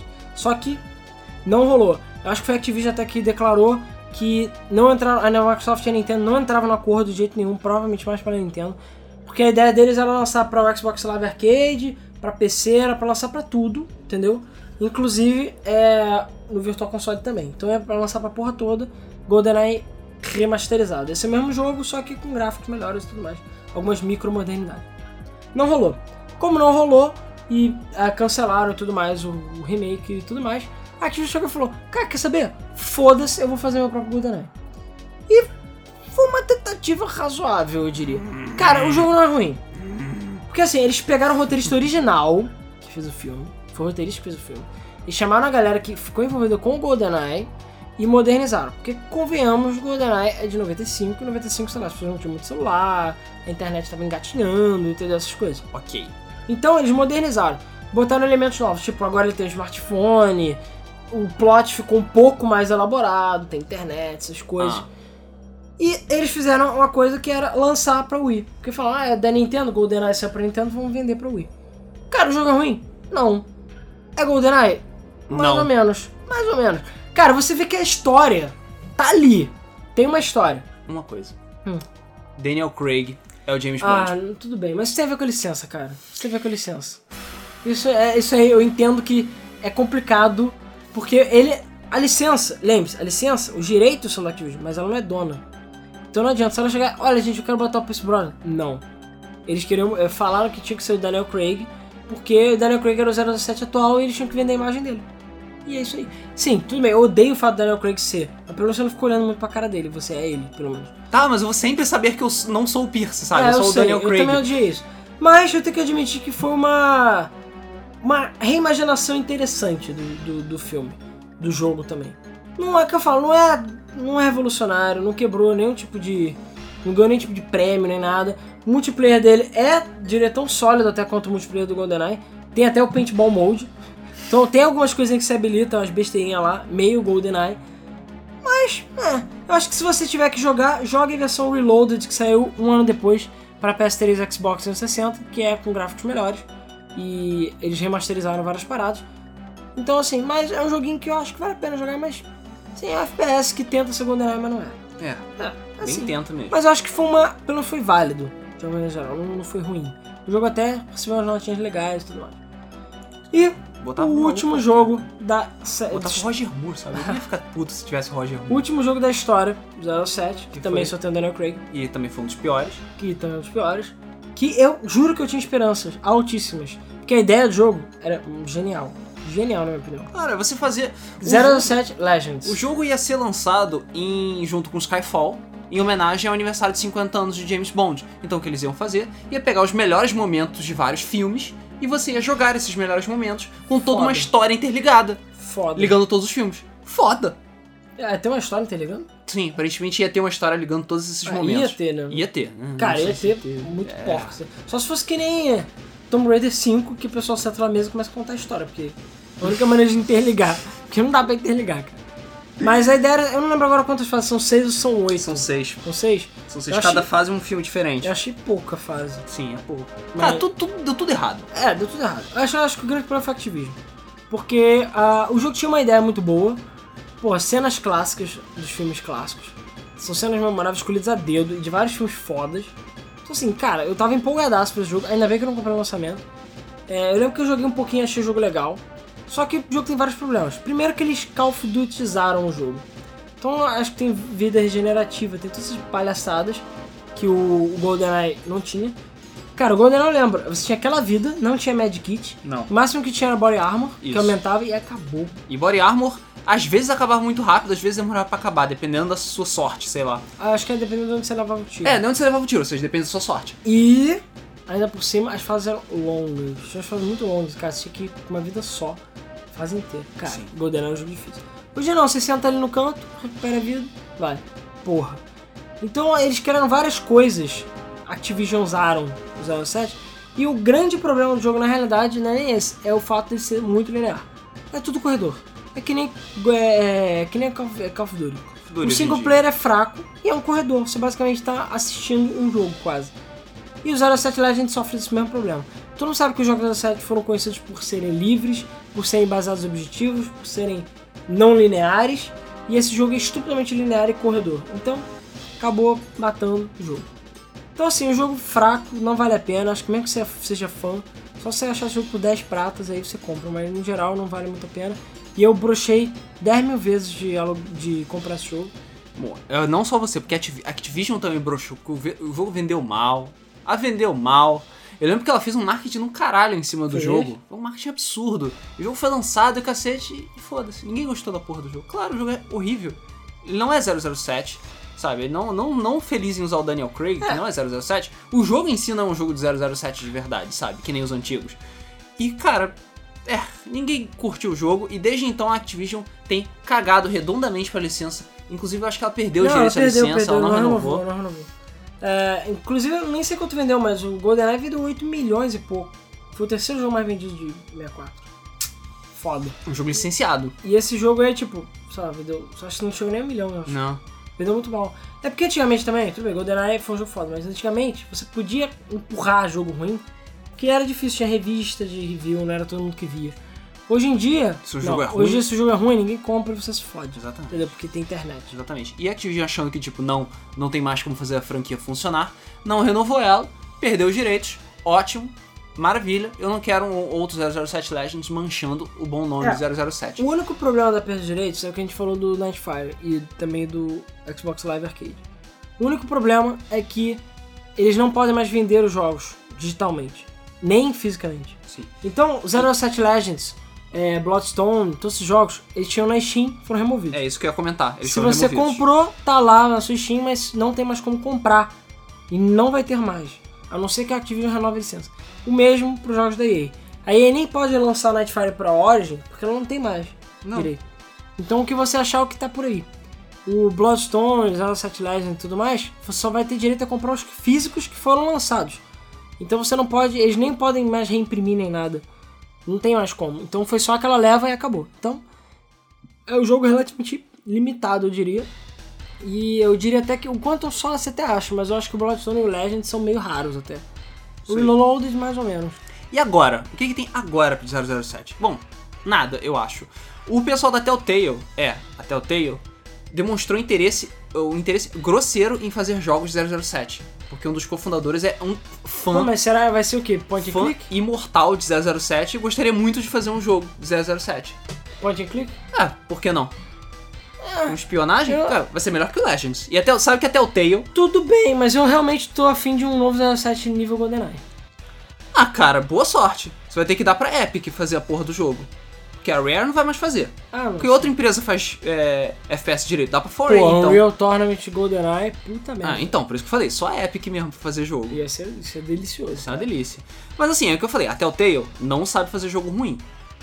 Eu acho Por que... enquanto, né, cara? Eu acho que um, Golden, um, um 007 por eles ficaria interessante. Seria Ah, acho que maneiro. pelo menos em termos de história, Acho que bom. sim. vai ficar bom. É, o que acontece que existe, que eu vou até comentar também, é o GoldenEye Source. O Source, que é um mod de Half-Life 2 que tem na Steam, que é de graça. Uhum. É, você pode baixar à vontade aí. E cara, é muito, muito bom. É, de início, eu acho até que eles iam tentar fazer o single player, mas no final das contas eles ficaram só no multiplayer. Mas cara, tem todas as fases do jogo, todas. Inclusive contra outras fases que não tem multiplayer. Tem, então tem todas as fases multiplayer e fases novas, né, com multiplayer. Todas as armas, todos os personagens, todos os modos, tudo. Então o jogo é GoldenEye, só que com a engine do Half-Life. Então é como se fosse HD fodão. Exatamente. E aquele multiplayer doidão, fodão, É, com as armas bem, cara. Cara, a gente jogou pra caramba já. É, eu acho que parou o desenvolvimento no geral, mas se você tiver Half-Life 2, você pode baixar esse jogo de graça. É, esse jogo não, esse mod. Você baixa esse mod de graça e instala, entendeu? Inclusive chegaram a fazer um Perfect Dark Source, mas Nunca foi parou no meio, é, parou no meio. Infelizmente que também tava ficando muito bom. Mas o GoldenEye, acho que até você entrar, você acha fácil uma galera jogando. É muito bom, tem todas aquelas fases clássicas, né, que a gente tá careca de jogar. E todas as armas, personagens e tudo mais. E cara, vale a pena. E é engine Half-Life, então. Gráfico bom, jogo foda no nome em geral. Vale a pena. Então se você quiser jogar gratuitamente, se tiver Half-Life 2, recentemente, joga o GoldenEye Source, que é muito bom o GoldenEye Source. É, a coisa mais próxima de GoldenEye 2 que você vai ter. É, próxima, é a coisa mais próxima, pois é. Bom, acho que é isso, né? No geral, GoldenEye tá aí. GoldenEye não, 07, né? James Bond tá aí. Eu realmente rezo. Vai tá- já tem algum outro filme anunciado? Não, né? Até agora não. Pois é, Skyfall parou. Nem sei se vai ter. Se vai ser o Daniel Craig. eu Espero que acho não. que é. Eu não acho que vai ter por enquanto, não, cara. Porque os filmes dele estão andando meio mal. Depois de Skyfall, apareceu tipo James Bond Will Return, Ah, mas é sempre assim. Waka Waka. Mas até agora nada. É. Nem tem notícia de que vai ter um novo ou qualquer coisa assim. Eu não sei, cara. Sei que também o Daniel Craig me brocha. Realmente queria um cara que fosse nível 07. Sim, mas quem? Ah, Quem? Deve ter alguém, cara. Quem? Sei lá, o Christian Bale? Precisa ser alguém famoso? Cara, Alguém, tipo, conhecido? Tem que ser, acho que tem que necessariamente ser alguém em inglês, se eu não me engano. O Daniel Craig é inglês? Ele é. Sério? É inglês ou escocês, uma coisa assim. Cara, ele tem o sotaque mais escroto que. Pierce é escocês, o Roger Moore é inglês, o Timothy Dalton é inglês, o George Lazenby, se não me engano, era inglês também, o Sean Connery é Cara, o escocês. Daniel é inglês? Cara, É. a pessoa menos inglesa não é vida. Cara, eu eu sou até, mais inglês do que ele. eu vou até. Não, sério, descobre aí. Eu vou até confirmar aqui, mas tenho quase Você certeza dizer que o Pierce Brosnan usa saia? É isso que você tá me dizendo? É, cara. Porque escocês é tudo, tudo britânico, né? Britânico. Mais ou menos, né? Mais ou menos. Eles são... escocês é Grã-Bretanha, cara. Fala isso pros irlandeses, eles vão se amarrar. Não, eu tô falando dos escoceses. Ah, os escoceses são legais, eles têm o monstro lagonés e as, as saias lá dele. Claro. Os kilts, né? E ó, as gaitas de folha também. Então, inglês. Ele é da Inglaterra. Caralho, cara. Eu achando que o sotaque dele era forçado. Não. É, o, o sotaque dele é estranho Cara, ele mesmo. tem um sotaque muito Só, o nome dele é Daniel Ruton Craig. Puta, ele- O que que houve, cara? Ele- A mãe dele trepou com macaco? É Eu não isso? sei, cara. Ele Pra ele realmente, ter aquela cara de macaco, realmente, caralho. ele não tem muita cara de inglês, não, pra ser Cara, ele sincero. não tem cara de inglês. Ele é feio. Me desculpa, me desculpa. Meninos que estiveram ouvindo, ou homens gays que estiveram ouvindo, o Daniel Craig é feio pra caralho. Ele pode ter olho azul, mas só. Ele é feio pra caralho, cara. Ele pode ter um corpinho maneiro, mas ele é feio pra caralho. E tem a orelha de macaco do capeta. Que porra que orelha gigante que ele tem, cara. E ele, não, aí tem aquele biquinho. Qual é o nome daquele louro? Você sabe. Owen. Aquele louro. O louro que... Que louro. É um louro, um ator louro. Que com Ah, biquinho- Owen Wilson. Cara, eu odeio aquele biquinho que ele faz, cara. Você dá um soco na cara dele. E o Daniel Craig também fica com aquela cara assim, tipo, "Eu sou um macaco. Sabe, com a orelha dele assim. Não dá, não é pra levar ele a sério, cara. E ele, tipo, chega pra mulher, olha, sou charmoso, tesudo. Aí você vê o Pierce Brosnan, tipo, todo, ah, sei lá, peito cabeludo, ele todo, ah, sou charmoso. E o Sean Connery. Sean Connery, mano. O Sean Connery levanta a sobrancelha, a roupa da mulher cai. É. Entendeu? Acabou. É, é assim. Aí o Craig com aquela cara, tipo... Aí a mulher, tipo, ó, como ele é charmoso. porra nenhuma. Charmoso caralho. Ai, ai. Se fuder. Se fuder, mano. Mas enfim, chega. É, então é isso, pessoal. A gente falou da 7. Eu realmente espero que um dia saia um novo GoldenEye, mas eu sei que é, o raio cai duas vezes no mesmo lugar. A Rare cai duas vezes no mesmo lugar, né? Sim. Mas pelo menos um filme 07 bom, eu espero que role. Mas cara, 07 é sempre, sempre divertido. Eu vejo os filmes antigos a qualquer hora, jogo GoldenEye a qualquer hora. Vale a pena, sabe? E eu acho que no geral, do sobrar, tirando GoldenEye, foram poucos os jogos que prestaram. Eu recomendo jogar Nightfire, como jogar Everything or Nothing. Talvez o GoldenEye da Activision, talvez o Bloodstone, mas no geral esses três aí que eu falei são os melhores mesmo. Uh, e GoldenEye Source também, que é melhor. GoldenEye, foda-se. É GoldenEye, GoldenEye, não adianta. A pena que ele vai ficar pra sempre no 64, nós dificilmente veremos. Uma, a não ser que. Não, se bem que a Nintendo não vai comprar o Rare de volta nunca. A Microsoft nunca vai largar esse osso, cara. E nem a Rare nem a Rare direito, foda-se. Mas a Microsoft nunca vai largar esse osso. Ah, não vai mesmo. Ela vai estar morta, enterrada e vai estar com a Rare, ela levando junto. Levar a Rare junto com ela pra ficar fazendo um joguinho de Kinect no inferno. Pois é. É, a única coisa pseudo boa até agora foi Killing Instinct, só. E mesmo assim tem meus seus problemas, né? É, mas pessoal, no geral é isso. A gente quer saber também. Aí eu vou aproveitar e perguntar também qual é o seu filme favorito 07, se você gosta da série. Se você. Qual é o seu 07 favorito também, que eu acho sempre divertido a gente falar sobre isso. E qual é o jogo favorito 07, mas acho que é meio óbvio, né? Mas se você já jogou algum que não, não seja GoldenEye, que você tenha gostado, algum que a gente não tenha falado, que a gente tenha esquecido, sei lá, tem algum outro jogo 07 que você gostaria de ver, que você jogou? Comente aí, fale com a gente, que a gente sempre dá uma lida. Eu acho que no geral é isso, cara. GoldenEye, vida longa GoldenEye, entendeu? Vida longa Rare antiga. É, assim, foram tempos que não voltam. Never mais. forget. É, never forget, exatamente. Quase dá vontade de tatuar o logo da Rare na minha perna, só de tão foda que ela foi. Eu tatuaria. Tão foda que a Rare foi. Verdade. É, pessoal, então é isso aí. Agradeço novamente a vocês aí que ouviram mais um Debug Mode. A gente vai agora para os comentários do nosso último podcast que foi sobre resolução importa. Vamos lá então. Ah, antes de falar dos comentários, eu só queria é, fazer um, um pequeno comentário sobre o Everything or Nothing. Na verdade, sobre a era da EA no 07 que eu esqueci de falar. Que é o seguinte: os jogos é, das, da EA, né, o Netfire, o, esses jogos, eles tinham as fases de corrida né, de carro eram excelentes. Mas eram porque basicamente a EA tem Need for Speed e sabe fazer jogo de corrida. Exatamente. Então, cara, eu lembro que a primeira fase do Nightfire, caralho, eu joguei várias vezes só porque era uma corridazinha. Era tipo, você tinha que matar a galera. E eu lembro que os gráficos eram muito melhores, porque era só aquela fase, né? Então, assim, o jogo era muito maneiro, as corridas eram muito boas. E uma triviazinha meio aleatória é que no Everything or Nothing tem uma parte do jogo que ele vai pra uma ilha. E essa ilha tem uma corrida, inclusive uma corrida de rally, que é totalmente nada a ver, você tem que ganhar uma corrida. Tipo. Need for Speed pra tapar buraco. É. É, tem uma desculpa lá que você precisa ganhar, porque aí você vai chamar a atenção de não sei quem. Foda-se. tá, tá. Mas o que eu acho bizarro, procure na internet, bota, sei lá, Rally, Everything or Nothing, qualquer coisa, é que os carros de Rally tem a placa, as placas dos carros são do Brasil. Sim, as placas não tem Brasil, mas são aquela placa cinza com três letras e quatro números. Com a fonte muito parecida com aquela Philip tarjeta em cima. Cara, eu fiquei assim, ué, essa ilha no Brasil? A ilha é num lugar aleatório a princípio. Ninguém nunca Pois é, confirmou de onde que é a ilha. to- todas as, sei lá, três ou quatro fases que passam nessa ilha, os carros têm essas pla- as placas do Brasil. Porque assim, será que tem alguma ligação? Pelo menos eu nunca vi ninguém comentando sobre o assunto. Mas enfim, vamos então para os comentários do Yutoba. Começar com o Totonho BR. É, ele falou assim: Quando eu comprei o meu 360, ainda tinha uma TV de tubo, ficava horrível. Eu tive que comprar uma TV e comprei uma Toshiba Full HD de 120 H- é, HZ, né? É, ficou bem melhor os jogos é, quando eu comprei um cabo HDMI ponto de ouro, pelo menos foi o que o vendedor disse. É, normalmente ponto de ouro ajuda, mas não faz tanto só se for muito...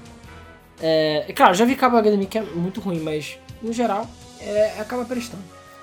Mas não sabia dessa coisa que o 1080p estragava a imagem do jogo que era 720. De fato, vários jogos acusam 720, acho que só os Halo é que são 1080. Agora uma reclamação, vocês sempre falam em PC Master Race, porra. Pra ter um PC que roda a maioria dos jogos, só com uma porrada de dinheiro, sendo que ele fica obsoleto em menos de 3 anos. Falou aí, galera. Bom, primeiro, é, não, não quis dizer necessariamente que estraga, né? Mas a resolução fica um pouco é, upscaling, né? Então está aumentando. Eu acho que o 1080p é o quê? Quase duas vezes mais, né? 720?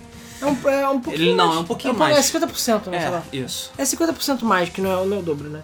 Então, é, acaba tendo um esticamento da imagem e tal.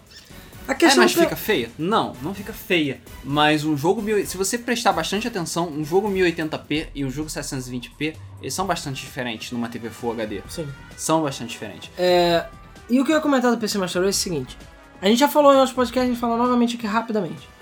Você não precisa ter um computador da NASA para rodar os jogos de PC. Agora que os jogos de PC estão começando a ficar um pouquinho melhores por causa da nova geração, da atual geração, né? Mas a gente, eu já fiz um setup aqui, que eu vou até falar rápido, que o computador que a gente usa para capturar algumas coisas e para gravar e tudo mais, um que eu quase é um Steam Machine, ele custou 500 reais por aí no máximo. E eu montei ele. Tudo bem, eu já tinha um HD, mas um HD 100 reais, e tem uma fonte de 20 reais. E eu não contando o gabinete. Mas, gabinete, vamos botar um gabinete de 100 reais. 100 reais. Uma fonte de 20 reais. Se você quiser arriscar, mas tudo bem, fonte de 20 reais dá. 20 reais. Aí você pega um HD de 100 reais, você consegue comprar um HD de 1 tera facilmente por 100 reais. Já são 220 reais. A placa-mãe, por uns 150 você compra uma. Vai somando ele. Hum, isso aqui ca- tá com 340 reais. Então, a gente comprou um pente só de 4GB, que já é o suficiente pra jogar muita coisa, mas se você quiser você pode comprar até dois. Mas o pente também tá por volta de 100 reais hoje em dia. Aliás, não, um pente de 8GB tá 100 reais, se eu não tô enganado. De 4 acho que ainda é 50. Hum, então tá- já tem 370 reais. É, por aí. por aí. É, que mais? Drives DVD não importa. A Placa placa de de vídeo, paguei- a gente pagou 150 reais numa 6670. Você consegue comprar placas mais ou menos nesse nível, que roda bastante coisa. Roda bastante coisa no médio, pelo menos às vezes até no full. Tem jogo que roda no Tem full. um pouco mais de 500 reais aí. O que mais? Sem contar monitor, Ah, não, é, tudo bem, eu não vou contar monitor nem teclado, mas. Porque normalmente você já tem isso em casa, mas. Até porque o monitor é 300 reais, talvez. Mas só o computador, tá aí. Mais ou menos 500 pratas, você consegue comprar um computador que roda a maioria dos jogos. É que assim, outras coisas que também fazem PC Master Race é de que o PC hoje em dia ele é muito mais acessível a vários jogos diferentes do que consoles. Console você geralmente fica preso aos exclusivos do console, e é isso aí. Enquanto o PC, você não só tem versões definitivas dos jogos, você tem mods, você, tem, você pode comprar os jogos de uma forma mais barata do que console, quando você tem jogos que certos consoles não têm. Aí o PC não tem geração, entendeu? O PC você pode pegar um jogo de DOS e jogar. Agora você não vai poder pegar um jogo de Xbox One e rodar no Xbox One, entendeu? É, é exatamente isso. Exatamente. Então é o que a gente falou, por umas 500 pratas, que é bem menos do que o valor do Xbox do que um PS4, você consegue comprar um computador que roda bastante coisa. E cara, até os jogos recentes roda, nem que seja no low, mas roda. Mas eu, como eu falei, que tipo, a vantagem dos consoles é você teoricamente vai, vai gastar menos pra rodar o jogo na resolução no, no- máximo dele, digamos assim. Se você quiser um computador que roda tudo no Ultra, realmente, você vai gastar uma fortuna pra fazer isso. Ah, eu esqueci do processador. Pronto, vai dar 600 reais. Bom, processador eu paguei uns 100 reais, que foi um Phenom X2.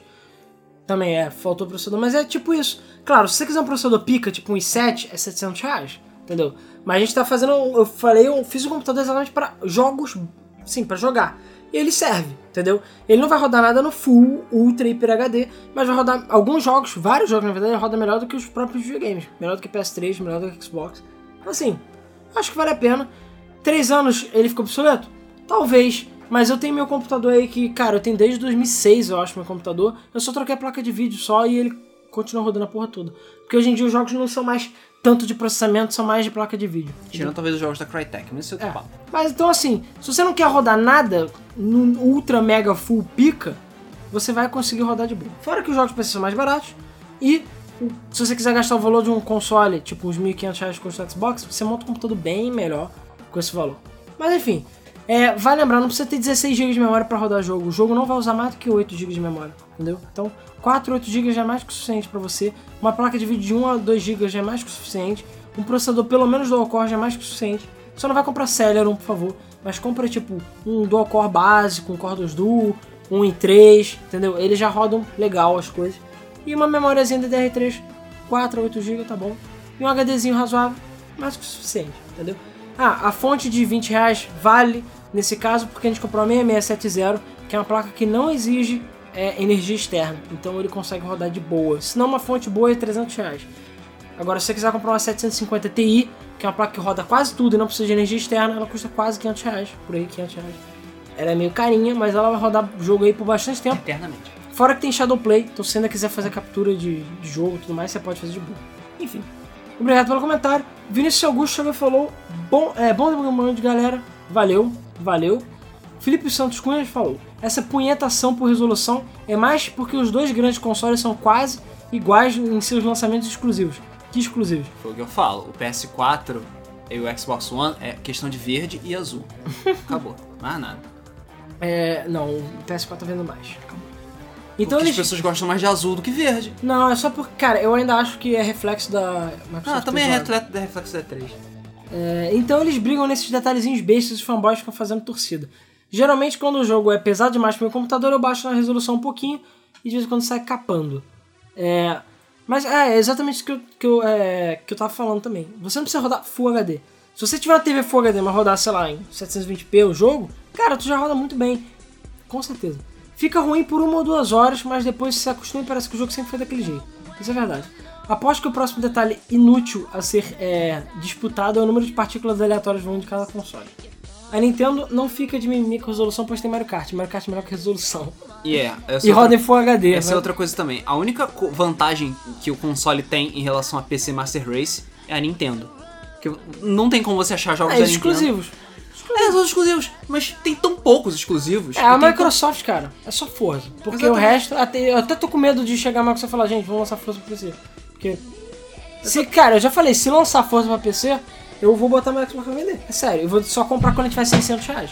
Porque não dá. É, e é aquela coisa, é, o, são tão poucos os exclusivos de console, tipo da Sony, da Microsoft, né? que valem a pena mesmo. Tipo, caralho, você precisa jogar, por exemplo, Journey. Journey todo mundo tem que jogar, sabe? Mas não é, tipo, os outros, é, ok, legal, você tem no PC. Os jogos de Xbox One, quase todos têm no PC, sei É, lá, pô, tirando Killer Instinct e É, Forza. tirando Killer Instinct e Forza, porque o Dead Rising tem, o Rise tem. E o Rise, inclusive, ah, tudo bem, o Rise você precisa do PC da NASA Eu não pra vou rodar ele. contar jogo de Kinect, beleza? Beleza. É, Dance é outra maneira. Inclusive eu joguei Dance Centro, vale a pena, pra quem gosta. Pedro Alexandre. Ótimo podcast, bastante informativo. Tenho um Xbox 360 e sofro para legenda na minha TV de tubo de 32, mas o importante é a diversão. Um dia eu ainda compro uma TV Full HD, mas acho que vai ser só depois de comprar meu Wii U. Em questão a vídeos, é, tipo filmes e séries, eu só baixo 720p, porque essa é a resolução do meu notebook. Mas 480 não fica tão ruim assim.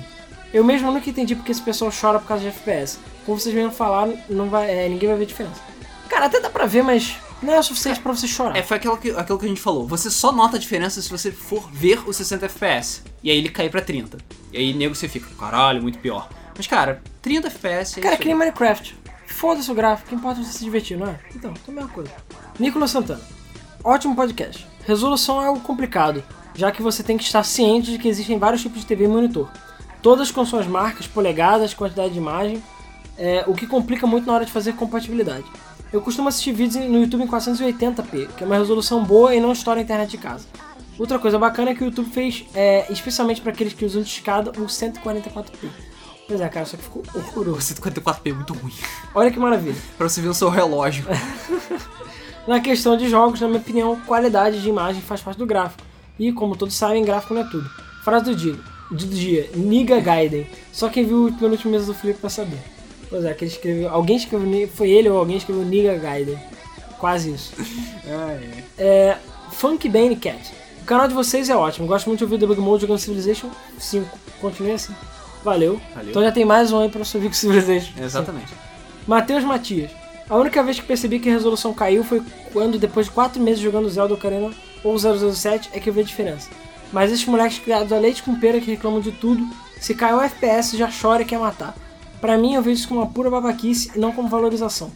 Mas para nós gamers de verdade não muda nada. Eu só assisto tudo isso e continuo, é, a, e continuo a jogar Mario 64. Ótimo podcast, obrigado e desculpa pelo texto aí. Nada, valeu. Anderson Terra Nova. Caraca, muito tempo que ele não comenta. Eu acho, né? É, Faz tempo que eu não sim. vejo o nome dele. Falando sério, que foda. São, é, são tudo marqueteiros de plantão. Que cada vez influenciam mais a comunidade gamer de forma negativa. Vivem fomentando os jogos com rumores, trailers, CGs apelativos, pré-venda jogo fase beta, que nem sempre era beta. O objetivo é gerar dinheiro a qualquer custo. Como os jogos capados, com os jogos capados divididos em 10 DLCs na base do hype. O problema é está quando as coisas perdem o controle. Aí, desculpas, atrasos, 1080, beta, entre aspas, tudo vira reclamação e gera o efeito Watch Dogs. Pois é. Agora, gente, antes de gravar o podcast, a gente tava comentando que o Batman foi adiado de novo. Então, assim, eu tô achando que alguém tava contando com ovo no cu da galinha, hein? Os- Oscar RR. Ótimo cast. Estava meio por fora devido ao trabalho, mas voltei a escutá-los com uma frequência novamente. Gostaria de ouvir um podcast com um tema relacionado ao futuro da indústria dos games ou fim dela como conhecemos. Bom, na época que uma, uma, é, tava rolando aquela, aquele bloqueio de, uh, de usados, a gente ba discutiu bastante nisso. Mas por enquanto, eu acho que tá tranquilo até. Mais ou menos, né? Tem, tem, tem tretas a serem discutidas. Tem, É. tem, tem treta, sempre tem treta. Trabalho como animador e ilustrador de uma empresa de games e constantemente me mantenho informado sobre o assunto em questão. Percebo que o monopólio é cada vez maior, EA e Activision Ubisoft. Empresas grandes compram as pequenas, menores, e, é, E as e forças. as forçam a lançar jogos com prazos extremamente apertados, o que resulta em jogos inacabados, com bugs, etc. DLC. O lucro é a única coisa que importa e a magia parece que vai se perdendo ou vendida. Pois é. Vejo empresas se reestruturando e fazendo demissões aos montes. Na minha ocorreu isso, mas eu ainda permaneço lá. Até mesmo a Nintendo, que apesar de tudo sempre lançou jogos polidos que resgataram a nostalgia de uma boa jogatina, acabaram por lançar um 3DS que nem sei se é nova geração ou upgrade, mas sei que os jogos futuros só rodarão nele. Estou vendo Pokémon saindo só pra ele. O que força o consumidor a comprar o mesmo console duas vezes. Isso é DLC portátil. Pois é, concordo. Eu também acho que eles tinham que já ter lançado um novo 3DS, talvez, até pelo tempo. E eu acho que eles podiam dar a opção, ainda dá tempo de voltar atrás, do jogo rodar com gráfico reduzido no DS antigo e rodar com gráfico melhor no 3DS novo, que foi o que aconteceu com o DSi. Sabe o que você vai ter que fazer? Hum. Jogar sem 3D. É, mas Que nem as pessoas fizeram com Pokémon. E vão continuar fazendo. É, Jogar o problema é sem 3D. que eu já falei, só vou comprar isso se eu viajar para os Estados Unidos, se alguém for para os Estados Unidos e eu tiver com grana sobrando, aí eu compro 300 reais essa merda, 350 reais, porque aí vale. Agora, pagar 800 reais aqui, mil reais, não. Só pra quem não tem mesmo. Mesmo assim, meu 3DS fatzão velho ainda dá um gás no caralho, joguei tudo lá e tá valendo a pena. É, minha esperança está em grandes nomes que saíram da empresa onde trabalhavam para lançar seus jogos, como é o criador do Mega Man, da Resident Evil, dos indies e óculos de realidade virtual que estão revolucionando a maneira de se jogar. Creio que não vai levar muito tempo para termos consoles que se tornem virtuais, acessados só da TV, mas o problema é que os games permanecem é, mais, é, mais do mesmo. E a atual geração faz um grande esforço para rodar games a 1080p. Tema abordado no podcast. É, quando isso era praticamente impossível, era praticamente possível na geração anterior e já estamos na era quase do 4K. Mas parece que o New 3DS é uma nova geração. Forte abraço, parabéns pelo excelente trabalho. Valeu. É, cara, a questão é exatamente essa. É, eu também fiquei meio bolado com o fato das pessoas, é, das empresas terem falado que não, vai rodar tudo em 1080p e os videogames estão ainda engatinhando para rodar em 1080p. É, Mas eu, é. eu acho que vai rodar até o final, mas eu fiquei parcialmente decepcionado também. Coringa dos Games, o Mauro. E aí, pessoal da Bug? Infelizmente não estava em casa na hora do mês do Flipper, mas depois eu vi o Luiz doente. KK. Vamos lá. Sobre essa bobeira de resolução, eu sou tão ligado nisso que quando eu comprei o 360, ele estava 480p. E eu nem tinha percebido e estava achando lindo. Até que um amigo meu veio na minha casa e me ensinou a ajustar o console. Eu ligo tanto pra resolução que o YouTube fica em 360p. E olha que a minha internet é de 10 MB. Foda-se a resolução. Eu tô jogando Xenoblade em emulador a 792p Xbox One. E tô feliz. E realmente não ligo pra isso. Agora, sobre as pessoas pegarem no pé das produtoras, elas estão certas. A Sony prometeu todos os jogos a 60 FPS e 1080p desde o início. 1080p é algo que já tem anos no mercado e era obrigatório os consoles rodarem desde o início. Isso só prova que chutaram a porta e lançaram o console. Pois é. Eu acho que a empresa é. Eu acho que é uma palhaçada das empresas prometerem algo e não cumprirem. Se brincar, o povo da imprensa ficam com essas matérias pegando no pé das empresas que mentiram pra nós. É uma maneira que tem de ser o porta-voz do povo. Mas no dia que eu comprar um game porque ele é famoso, tem gráfico bom e vendeu, vendeu muito, o mundo vai acabar.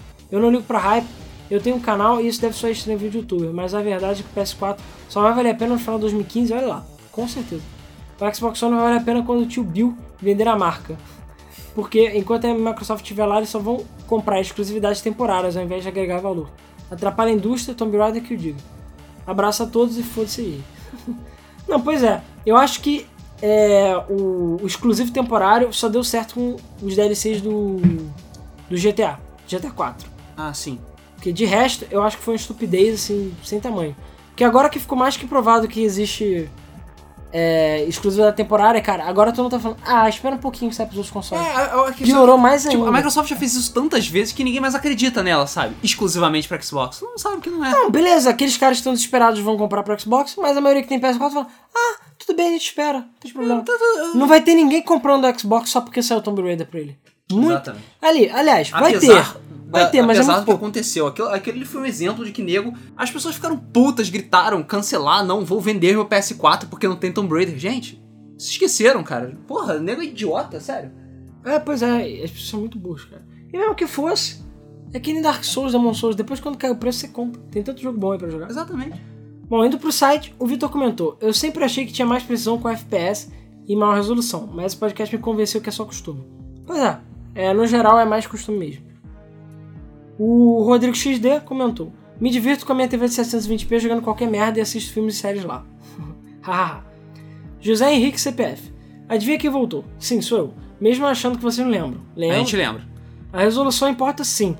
O Wii é mal prova disso. Enquanto toda a geração estava em HD, ele tinha uma resolução inferior que ficava bem clara a diferença nas TVs HDs.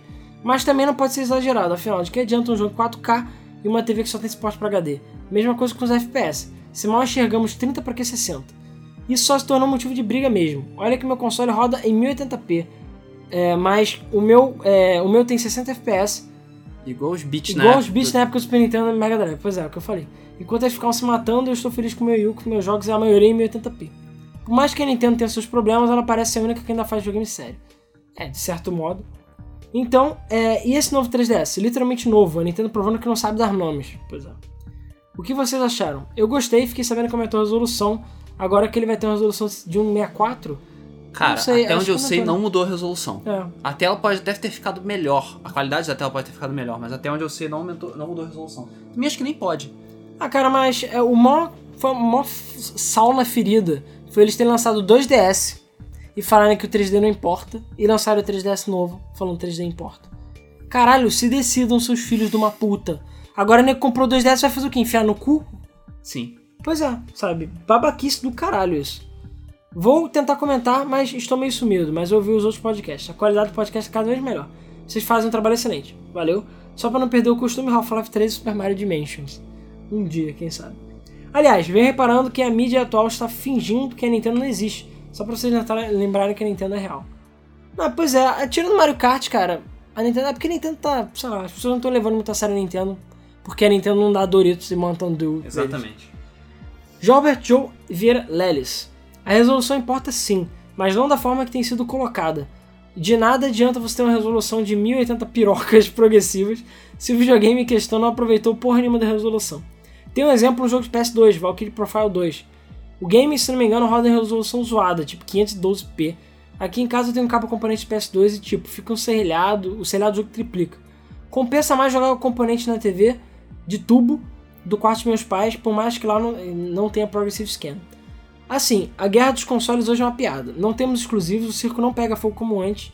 Tipo, caralho, as empresas não ligam mais para as outras de verdade. Se ligasse, estariam concorrendo para fazer um jogo mais fodas, caralho. A Nintendo está fora da guerra, por assim dizer. Está fazendo muito mais jogo foda pro Wii U do que o PS4 e o One- estão tendo. Vai lembrar também que o Wii U tá com o quê? Dois anos de Isso. adiantado? Pois é. O Wii U também tá com um pouquinho de É, vantagem. tipo, o Wii U agora só que ele começou a engrenar porque a Nintendo começou a É, levar eu acho que a sério. agora a gente vai começar a ver a, a, a melhoria da estratégia. No início o Wii U tava fudido, mas agora que o Wii U tá começando a ficar com jogos de delícias, o pessoal tá na dúvida se compra PS4 ou One. Aí o pessoal, ah, vamos comprar o Wii U porque tem jogo. Porque o PS4 e o One ainda não engrenaram, que nem Pois o é, Wii U. que também deve levar uns dois anos pra começar a sair coisa boa, né? Uhum. Sério, vocês têm jogo, o jogo, e ele roda 4K com 60 FPS em 3D, mas o jogo é uma bosta. Do que adianta? Rise. Só não roda em 3D. Gostaria muito de ver uma união da série com a Nintendo. Isso aí, sei lá, Mega Nintendo Saturn of Dreams. Que seria pica Grosso Games, seria foda. Pois é, eu já falo isso, ó. 10 milhões de anos que a SEGA e a Nintendo tinham que se juntar. De preferência comprar, sair um novo console. Um console que fosse com gráfico fodão recente. Acabou, cara. Você acha que SEGA e Nintendo não iam ganhar? Iam ganhar. Ainda mais com a SEGA e seus exclusivos, né? E aí, SEGA parar de lançar pra outros consoles, lançar tudo. Porra. Sério, eu tô aqui babando Sonic aqui. Boom, é. Vai, Dreamcast- vai, lá, vai lá ver Sonic Boom pra ver E dá é o tá. nome de Dreamcast 2. Vai lá Não é ver. First Party. Vai lá ver. Não é First Party. Sonic Boom. É Vatra Games aquela merda quase. Sonic Boom. Tá bom. Sonic Boom. Ah, cara, pouco que eu vi eu não achei ruim, mas ele não é Sonic. E o Peterson Claudino perguntou pra fechar, falou Half-Life 3 e falou, é, perguntou quando é que vai ser o gameplay do final do Sonic 2006. A gente quase está terminando de gravar, vai sair em breve, a gente só tá terminando de juntar todos os gameplays e eu, sei lá, tenho um micro tempinho pra poder editar, pra poder liberar os gameplays. Mas eles já viram em breve, fiquem tranquilos que a gente não vai abandonar Sonic 2006 por mais que a gente queira. Bom, pessoal, então é isso aí. Muito obrigado por acompanharem mais o Debug Mode e até o próximo episódio. Até semana que vem. Valeu! Valeu!